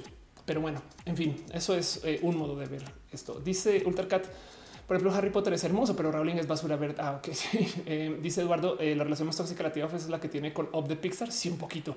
Metal Plus dice cuando yo jugaba siempre vencía a mis enemigos de puro churro y por accidente. Anda. Pastel Coco dice que tan cierto es que los bardos seducen a todo lo que se mueve pues René es cantautora y entonces me sedució. entonces puede haber un, eh, altísimo, altísimo. Em, Daniel dice: Sí, creo que ser pansexual de posar. Si creo ser pansexual de posar más acerca de ello, hay de lo que quieras de recursos. Em, pero yo lo que diría es: si crees, déjatelo ser. Vive dos días siendo pansexual. Di ya, ya eres pansexual. Luego, si te arrepientes, lo cambias. Me explico. Si no te late, como que comienza a, o sea, tíralo para adentro, tipo, ahora sí lo soy y así las cosas. Tú te dices, quiero hacer una pregunta sobre lo innombrable, puedes ya. Ahorita en sección de preguntas pueden hablar de lo innombrable. Gerardo Cos dice, eh, Enrique Gane ahorita intenta salir YouTube para su divulgación. ¿Qué le recomendarías? Pues hay un motivo por el cual yo me llamo la explicatriz, porque yo justo le di una, una consultoría a Enrique de cómo subirse a YouTube hace como cinco años. Em, y entonces ahí se habló de la explicadora y entonces de ahí nació la explicatriz. Em, le tengo mucho cariño. Yo todo lo que le recomendaría es que publique todo su, todo su contenido viejo por trocitos, como que dé una explicación, un video, una explicación. Eh, sería muy chido. Le tengo mucho cariño Enrique de paso. Me inspiró mucho a hacer lo que yo hago. Dice Ultracat, em, eh, Lovecraft está muerto. Ok, sí, claro. eh, Luis Fernando dice, ¿qué tan difícil sería diagnosticar un trastorno de personalidad múltiple? Wow. Creo que voy a decir, así es del fondo de mi corazón, que no dispongo de cómo saber una respuesta útil para eso sí me tocaría, si está Ulises en el chat, el, psicólogo Ulises que a veces viene, sería chido, qué raro, eh, qué tan difícil sería diagnosticar, porque supongo que hay un pequeño factor tipo, em, no sé si te creo, no, pero pues tú, en fin, qué raro. Alfonso Quiroz dice que es pansexual. Em, este, pues hay gente que siente que el ser bisexual em, este, no describe bien el rango entero o el espectro de, las identidades de género porque hay gente que es no binaria. Entonces, pansexual, así como, así como bisexual, pues habla de dos sexos o dos géneros. Es un modo más como eh, global y literal pan de, de, global o como el paneo, no como, o sea, como que simplemente es un cualquier cosa sin importar. Ahora, del otro lado, hay mucha gente bisexual que se vive así. Y dice, pues es que a ver, yo, yo puedo ser bilingüe y hay muchas más lenguas, pues sí, pero, pero es, es, es otro modo de vivir donde básicamente el género de la persona con quien, eh, quien te trae no importa. Y se usa pan como pues para también como ser de un modo de los mil motivos por los cuales existe la pansexualidad, como para hacer, para no usar el término bi, porque como hay gente no binaria, entonces como que a veces suena rudo, pero luego habrá, habrá gente no binaria que les vale gorro y dicen, ah, pues sí, soy bisexual y ya, ¿no? Entonces, pues así es la diversidad, ¿no? Pero como sea, es una identidad. Este dice Woodstock, ¿quieres decir que necesitas más de una mujer a la vez? No, pues no, eso sería como poliamor. Pero bueno, el que chica dice una vez que se acabe el tema, ¿tienes planeado alguna entrevista? Eh, no, ahorita todo está detenido por el tema.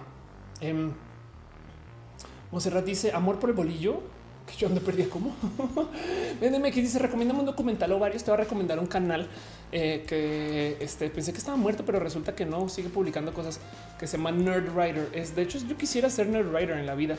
Este es nada, es un canal de ensayos y justo levanta temas relacionados con esto que estás buscando documentales. Entonces eh, habla de cosas bonitas y, lo recomiendo mucho. No quiero decir más, sino solamente eh, dejarte ahí el pendiente que es muy, muy, muy, muy, muy completo y es un chaval en su casa haciendo contenidos y no mames. Lo más bonito de todo es que analiza cómo habla la gente. Entonces de repente tiene cómo, cómo hace este, eh, cómo, a qué suena la magia de Harry Potter, em, cómo hace Trump para eh, eh, convencer a la gente y qué tipo de como de, formato de edición usa. Pero luego, por ejemplo, luego compara eso con cómo lo hace Bernie Sanders. Es muy chido, es bien cool. Pero bueno, dice Rainbow David, no soy psicólogo, pero trastorno de PERS. Dice Eduardo Vivian, obvio pansexual es aquel que tiene orgasmos en una panadería. OTF dices, ¿crees que las marcas de juegos se esperan una nueva fecha de E3 para sacar sus anuncios o que salga un E3 en línea? Yo creería que se lanzan en línea. Em, este, porque tienen que comenzar a vender, no? O sea, son, o sea, es que los juegos de hoy realmente no son juegos, son plataformas de ventas. Entonces, si te esperas para lanzar, es más, se me haría tonto si se esperan al nuevo E3, porque si lanzan ahorita en plena pandemia, se llenan. Pero eh, Mona dice: ¿Conoces la youtuber Dani Díaz, una chica trans que se reconoce como no binaria, una relación abierta con su novio Lichi? Qué cool, güey, qué chido. No, ahorita le busco. Magaragón dice: el amor puede ser más bien fluido, la atracción puede cambiar en momentos y por supuesto que puede cambiar. Por supuesto que puede cambiar. A ver, véanlo así. Si aceptamos que hay gente que vivió toda una vida heterosexual este, y que ahora vive en una vida gay. Entonces, por supuesto que hemos de, poder aceptar que hubo gente que vive una vida gay y luego vive una vida bi o pansexual, no? O hetero, eh, de paso.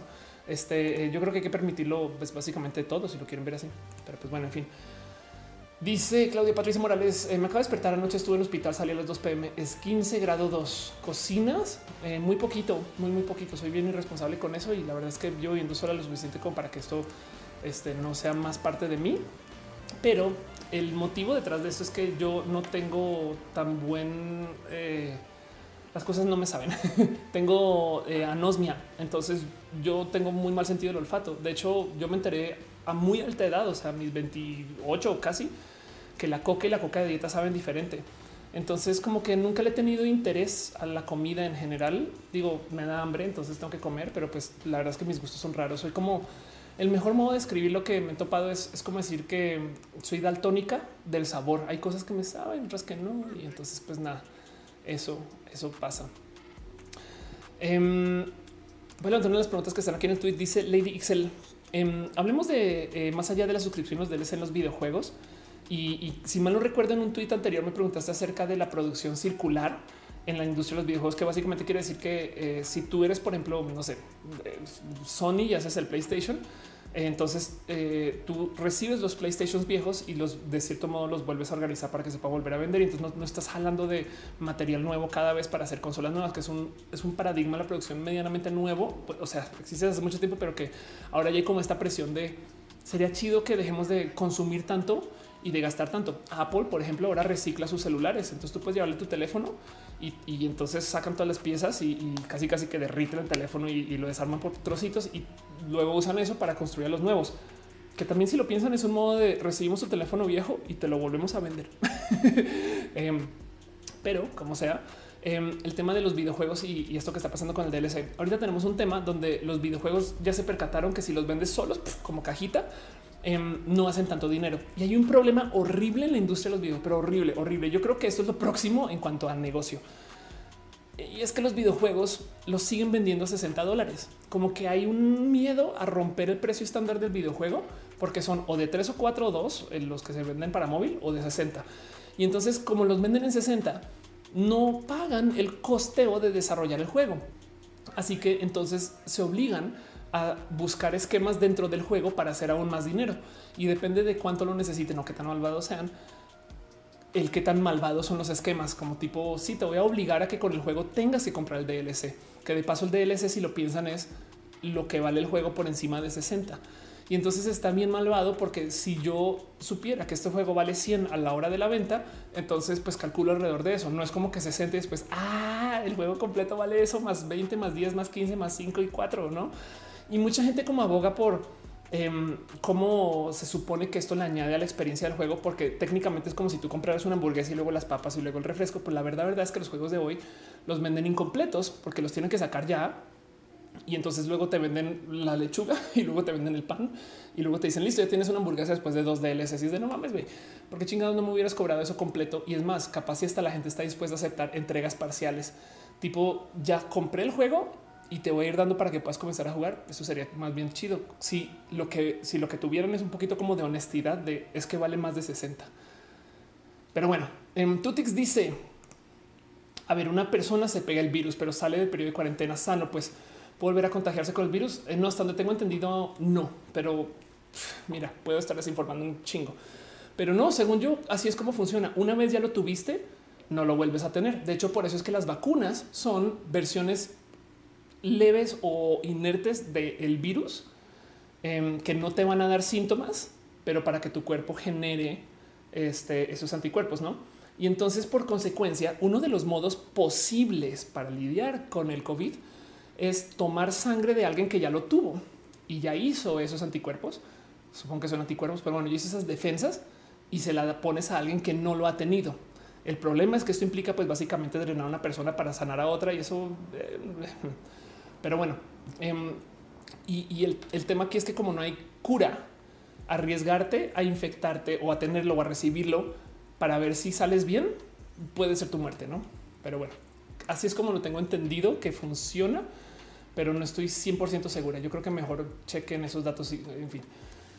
Dice Naomi, la pansexualidad es para personas que no les importa tanto el género, no importa si es hombre o mujer, sino que nos enfocamos en cómo la persona. Sí, el tema es que habrá gente bisexual que también dirá eso y, y se debe de permitir. Hay mucho overlap entre bisexual y pansexual y, eso no debe de hacer que la gente se pelee, la neta. Se dice, recuerdo que los primeros rojas invitó a carraquear. Este sí es verdad. Eh, pero bueno, eh, dice eh, Rebeca, alguna vez hablando de la pansexualidad, alguna vez se te ha ocurrido hacer un tour de panes, así probando pancitos regionales, sería chido, pero como me saben tan poquito, me saben tan poquito. Ok, a ver, eh, dice Juan José, en chinga me corrige, incorrecto. Recientemente varios contagiados que ya habían sido tratados volvieron a, contagiarse tras haber salido del tratamiento. No mames, güey, qué locura. Qué locura todo esto. Saben que quédense en casa. Eso es la mejor solución a todo e ignoren todo lo que dije y busquen bien. Yo no sé nada. Gracias por decirlo. Ok. Um, Dice eh, aquí nomás en el tweet también, porque prometí que lo iba a leer. Eh, dice Gato Chessir, aquí le tengo cariño, eh, que por qué tengo un portal de portal y ve la foto, el aro que está ahí. Ese aro es la luz que me ilumina, pero pues eh, nada, también escondí la portal gun. Dice Farid Saavedra, y si tengo noticias del Divoc. dice Happy, o sea, esto seguramente es crisis. Cristian dice, eh, activistas LGBT están obligando a Andrés Manuel para que cumpla con su deber constitucional y otorgue tratamiento a mexicanos que viven con VIH. Ah, anda. Este sí, y Happy de paso, de paso es un sitio que levanta notas de temas LGBT y, Cristian, eh, la verdad es que es buen periodista y, cubre mucho este tema. Eh, pero sí, hay mucha gente que está muy furiosa con el presidente por lo poco que ha atendido el tema de salud. No solo el tema, sino también que pues, la gente con VIH, la verdad es que este, está muy, muy, muy desatendida, muy desatendida. Eduardo Vivian dice, hablemos de design thinking o UX. Eh, más bien no, no, sabría qué decir, tendría que buscar un poco, pero prometo que levanto esto para quizás otro show y le doy una clavadita a ver qué, qué hay chido por ahí en el tema de design thinking. UX para la gente que no sabe es user experience. Este eh, un día sin agua es wow, ese es hashtag. Eso están hablando, supongo que eh, de, de, qué sucedería si no tuviéramos agua y de cómo somos de descuidades con el tema de agua en el planeta. Eso es verdad. Eso es verdad. Este y eh, wow, Karen, Gerard, arroba, Karen Walker, o sea, arroba Gerardinoso dice: Hablemos de esto y comparte esta noticia que dice: En el pleno de Lina y México instruimos a Profeco informar detalles sobre resoluciones de 24 que relacionadas con mal funcionamiento del Nintendo Switch. Ándale, eh, no dudo que seguramente esto tiene que ver con que el Switch em, ya tiene edad suficiente en el mercado como para mostrar quejas, eh, perdón, eh, errores y, problemas de, construcción. Por ejemplo, el año pasado por fin comenzó a tener el tema del drift, que el joystick se te doblaba y se quedaba andando. Eso le ha pasado a todos mis controles de Xbox casi casi. Es como un tema como de, los controles en sí. Entonces, pues ya pasa con la edad, por así decir. Y entonces no dudo que habrá quien habrá llevado eso con Profeco y, y Profeco no responde. Y entonces ahora es tema. Y pues vea, pues este hecho hay toda una infografía muy bonita con esto. Nada más se las comparto a ciegas porque honestamente estoy desenterada del tema. Pero ahí tienen en respuesta a la Profeco a través de la Dirección General de Delegación registró 29 quejas en contra del proveedor Latamel distribuidora por el mal funcionamiento de la consola de juegos Nintendo Switch. Y pues ahí ojalá lleve a lugares, pero bueno, en fin. Dice eh, este Rebeca Jara, siendo objetivos podría ser bisexual y no necesariamente tenés que ser hombres, mujeres. Podrías, sí, total, eso es verdad. De hecho, hay algo que hablar acerca de la sexualidad, porque, por ejemplo, Em, me he visto esto mucho, ¿eh? gente que dice no puedo con los vatos a menos que sean trans. Entonces está esto que eh, hacemos la broma con René, ABCD, no anything but cis dudes, cualquier cosa menos vatos cis. Eh, y eso es podría ser una sexualidad, es, de cualquier cosa, siempre y cuando no sean hombres cis. y créanlo, no hay gente que pues eso y, entiendo el por qué. No, la verdad es que cuando se trata de lo que erotizas, pues tú no decides. Pero bueno, em, ¿Qué es esto? Güey? Dice la diabla, me gustaron tus tacones, podrías hablar del qué hacer en casa para no perder la cabeza en el intento, acaba de dar recomendaciones para eso, pero yo creo que si el dinero no es tema, o sea, si no están sufriendo estrés por qué voy a hacer con el dinero, etc., ahorita es buen momento para hacer cosas experimentales. Eh, a ver, eventualmente vamos a lidiar con esto de un modo u otro y vamos a salir y volver a la sociedad, ¿no? Así nos tome seis meses, un año o uno, un mes o mañana. Esperemos que mañana, pero pues va a ser un poquito más largo que eso.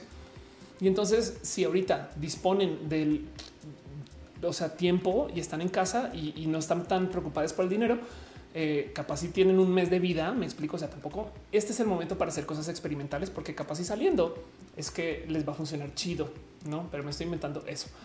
Em, este, bueno, porque no sé, dice Tutix que había alucinado. ¿Por, qué habías alucinado?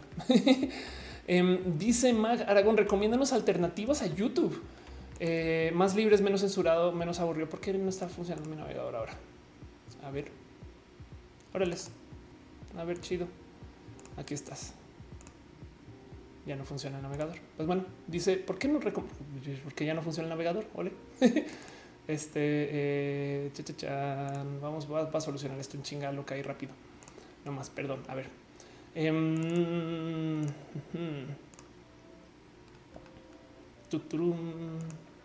Qué raro, ¿eh? En fin, algo con obvias. Pues bueno, alternativas a YouTube. Em, es una lástima porque no les puedo mostrar el escritorio. Pero alternativas a YouTube que vale la pena checar. Eh, dense una pasadita por una cosa que se llama Curiosity Stream. Curiosity Stream es un espacio como Netflix, pero de documentales y está chido. Desafortunadamente no tiene mucho contenido en español y subtítulos en español también tienen muy poquitos, que es una lástima. Pero bueno, em, dice si tu compu te trolea en vivo de suerte, deja hacer streams. ¿eh? Pero sí, la verdad es que pasan muchas cosas al tiempo aquí. Rebeca Jara dice: Si nos das una chalita las consolas que pasaron por tu vida y cómo viviste por cada hora, no acabaría nunca porque las tengo todas, todas. Este, no sé, es más, sabes qué? Este aquí sí se ve. y ven nomás acá, ahí están, ahí pegado contra ahí, eso es un Nintendo, em, es un top loader. Esto es un Super Nintendo, también este, este, este la segunda revisión con la versión fresona. Y luego ahí no sé si alcanzan a ver, pero esto es un Sega eh, Genesis y ahí está el Dreamcast. Y ahí abajo, eso este es un Virtual Boy y de hecho tengo dos de estos. Tengo uno en maletín que funciona re bien y eso es un 64 y en esa caja está la versión Pokémon del GameCube. Eh, es una versión Pokémon. Em, y estos son nomás las que tengo ahí. Si, muevo la silla, detrás está el Play 2, Play 3, Xbox 360 pesos.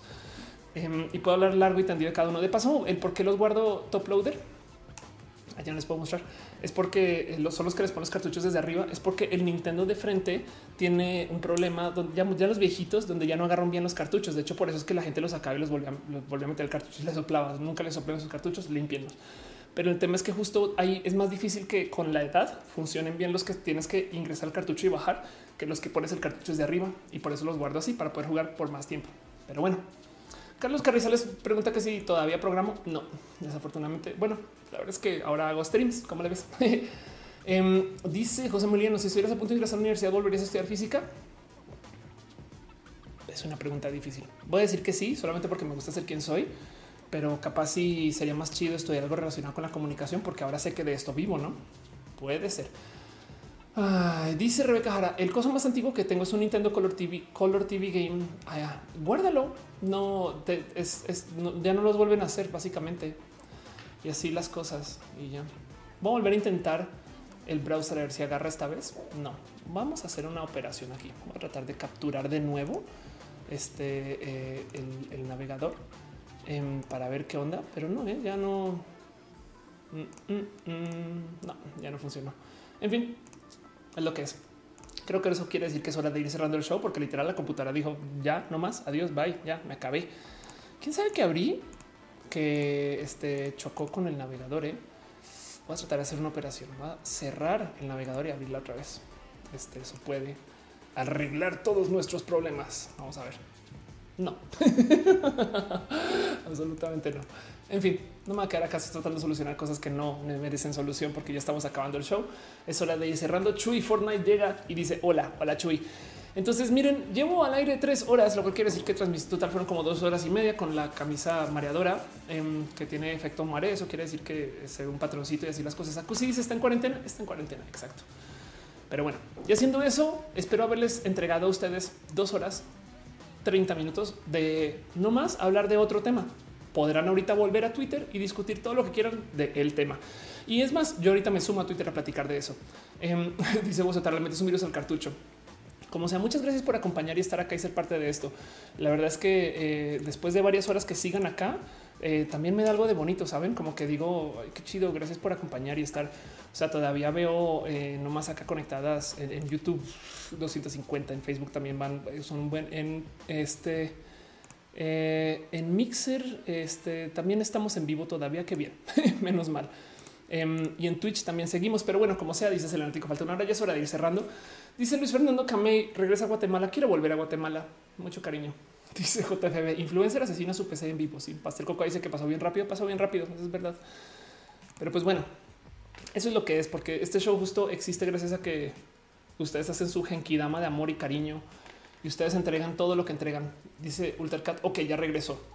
Ahora sí vi el show completo. Gracias, Elisa. Tenemos que hablar de todo tú y yo, Elisa, en la vida. Yo quiero hacer mucha comedia contigo. Tú eres Tú eres la persona más cool de la comedia que conozco, la neta.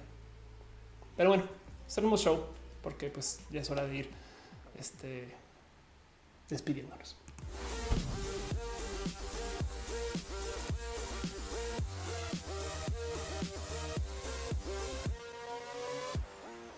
Dice Alfonso Quiroz, no tengo Twitter, no te preocupes, acá me tienes.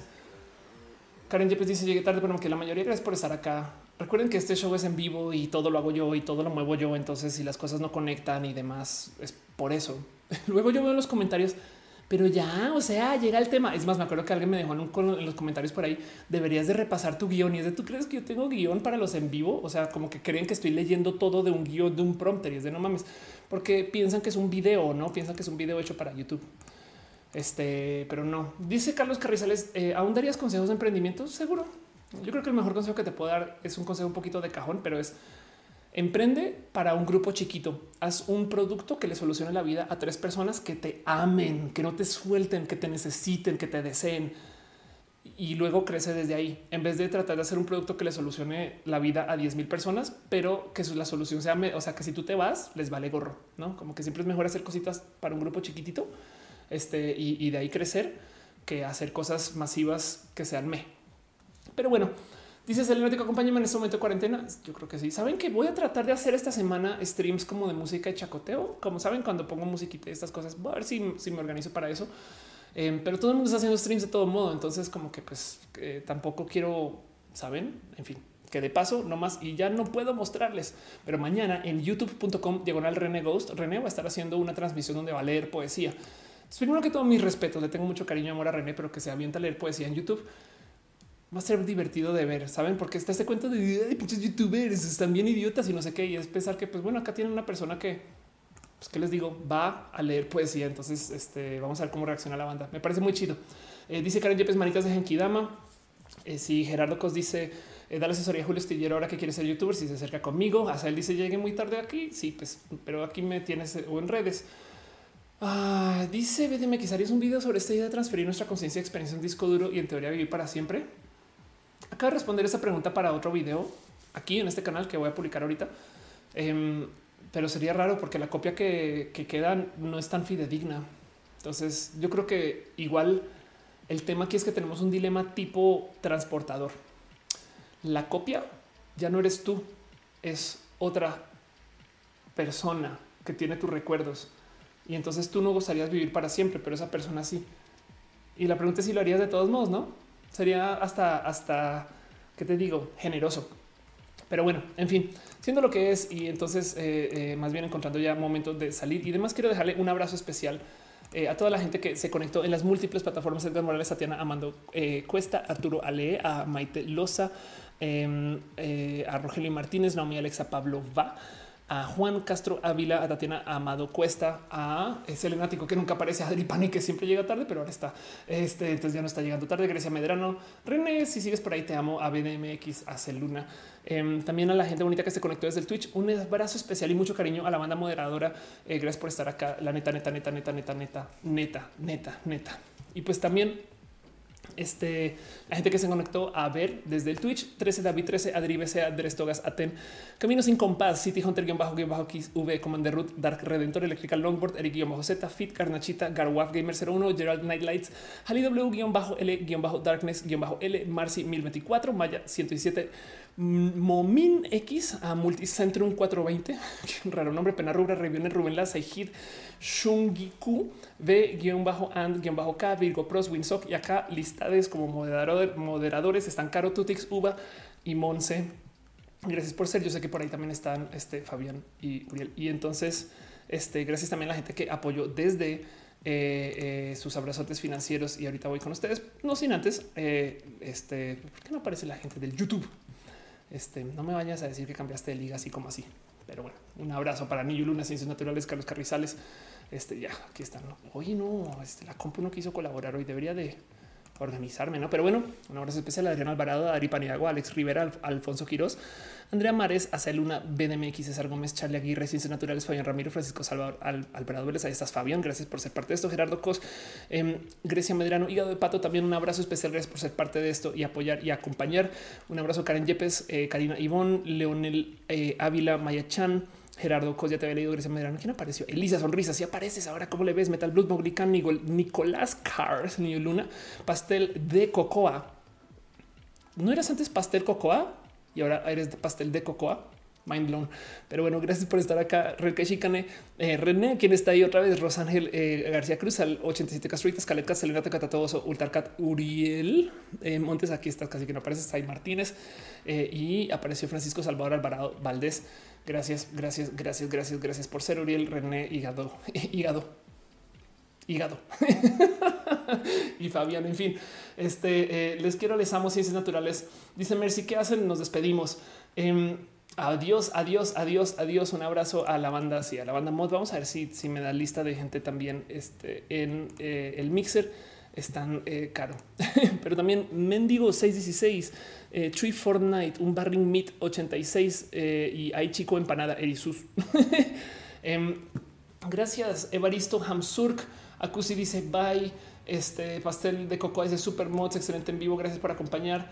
Marcis, en serio, sí, en serio, ya estoy cerrando el show, pero miren, les digo algo. Muchas, muchas gracias por ser parte de esto. Desafortunadamente en Facebook no me da la lista de nombres. Entonces, un abrazo, Rebeca Jara, Naomi Alexa, eh, Acusi, Juan José Castro Ávila, eh, a Andrea Volcorb, Eduardo Same, Carlos Carrizales y de paso también un abrazo especial a la gente que dejó sus abrazotes financieros.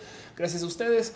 Eh, nada, eh, cenaré hoy eh, y entonces estaré viva para hacer más rojas y todo eso también se reinvertirá en este show. Entonces, eh, gracias René por dejar tus cariños y abrazos y amores también por fuera de los financieros. Eh.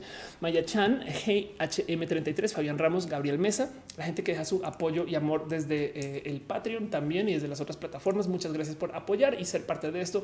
Ana Navarro, analógicamente, Trinidad Patacoins, Maritza Bernabé, Cabeza Olmeca, Rosa Francisco Godínez, Alex R, Aflicta, em, que son las personas bonitas del Patreon a Maurice, Rafa Casares V y Caro, quienes están en el Twitch y la gente que se suscribió al canal. Eso no saben cuánto lo aprecio también como membership. Está ese botón en membership y todo eso me apoya, me ayuda y me mantiene andando. Isaac Ibarra, Lalo, Paván, Mitzi Reyes, Fabián Ramos, Aflicta, Jason Freddy, Merchan Haza, Jenny Ramírez, Paulina Niño, Arturo Ale, Julio Hurtado, Edgar Rigo, Tatoso, Leonardo Tejeda, Pastel de Cocoa y Cira Strange. Y de nuevo, justo eso es lo que me lo que me deja jugar con lo que les presento. Espero les haya gustado el set, como que miren, les digo algo. Me siento bien así aquí. Me siento bien pro haciendo esta toma en particular. No saben cómo me enamoré y dije la quiero usar para algo. Igual lo uso después para hacer videos, videos. Ahorita juego con la cámara para ver esto de eh, el brillo y demás. Pero bueno, muchas gracias por estar acá. Este dice Alfonso Quiroz, primo Felia, te quiero mucho. Yo a ti, dice JF. Hoy se terminó temprano. La verdad es que ah, levantar temas para todo aquello que no sea el COVID fue un reto, un verdadero reto. Pero hablamos un buen no dice Carlos un comentario sobre la página folding para el COVID. Ya lo instalé, pero sale que yo a otro proyecto. Ah, ok. Acerca de eso, con que lo dejes en Any, en el folding, este ya estás ayudando al COVID. Y de paso, em, ah, no lo puedo mostrar. Ya oficialmente Folding es la supercomputadora más poderosa del mundo y es el esfuerzo computacional más importante para el COVID del mundo. Entonces, eso, en fin, nada. Esto seguirá mejorando. Yo le seguiré metiendo aquí su pastilla para que las cosas se pongan chidas. Néstor está abrazos a distancia. Celeratico dice yo. Gracias, gracias de verdad. En fin, todo eso es todo lo que les quería decir. les tengo mucho cariño, mucho amor. Pues nada, nos vemos la próxima semana. Si es que no hago stream antes, pero mañana, mañana, démonos una pasadita por el canal de René que va a leer poesía. Y para todo lo demás, nos vemos en redes sociales. Mucho amor. Besitos. Cuídense. No salgan de, no salgan de casa. Es más, lo voy a decir otra vez. No salgan de casa. Bye.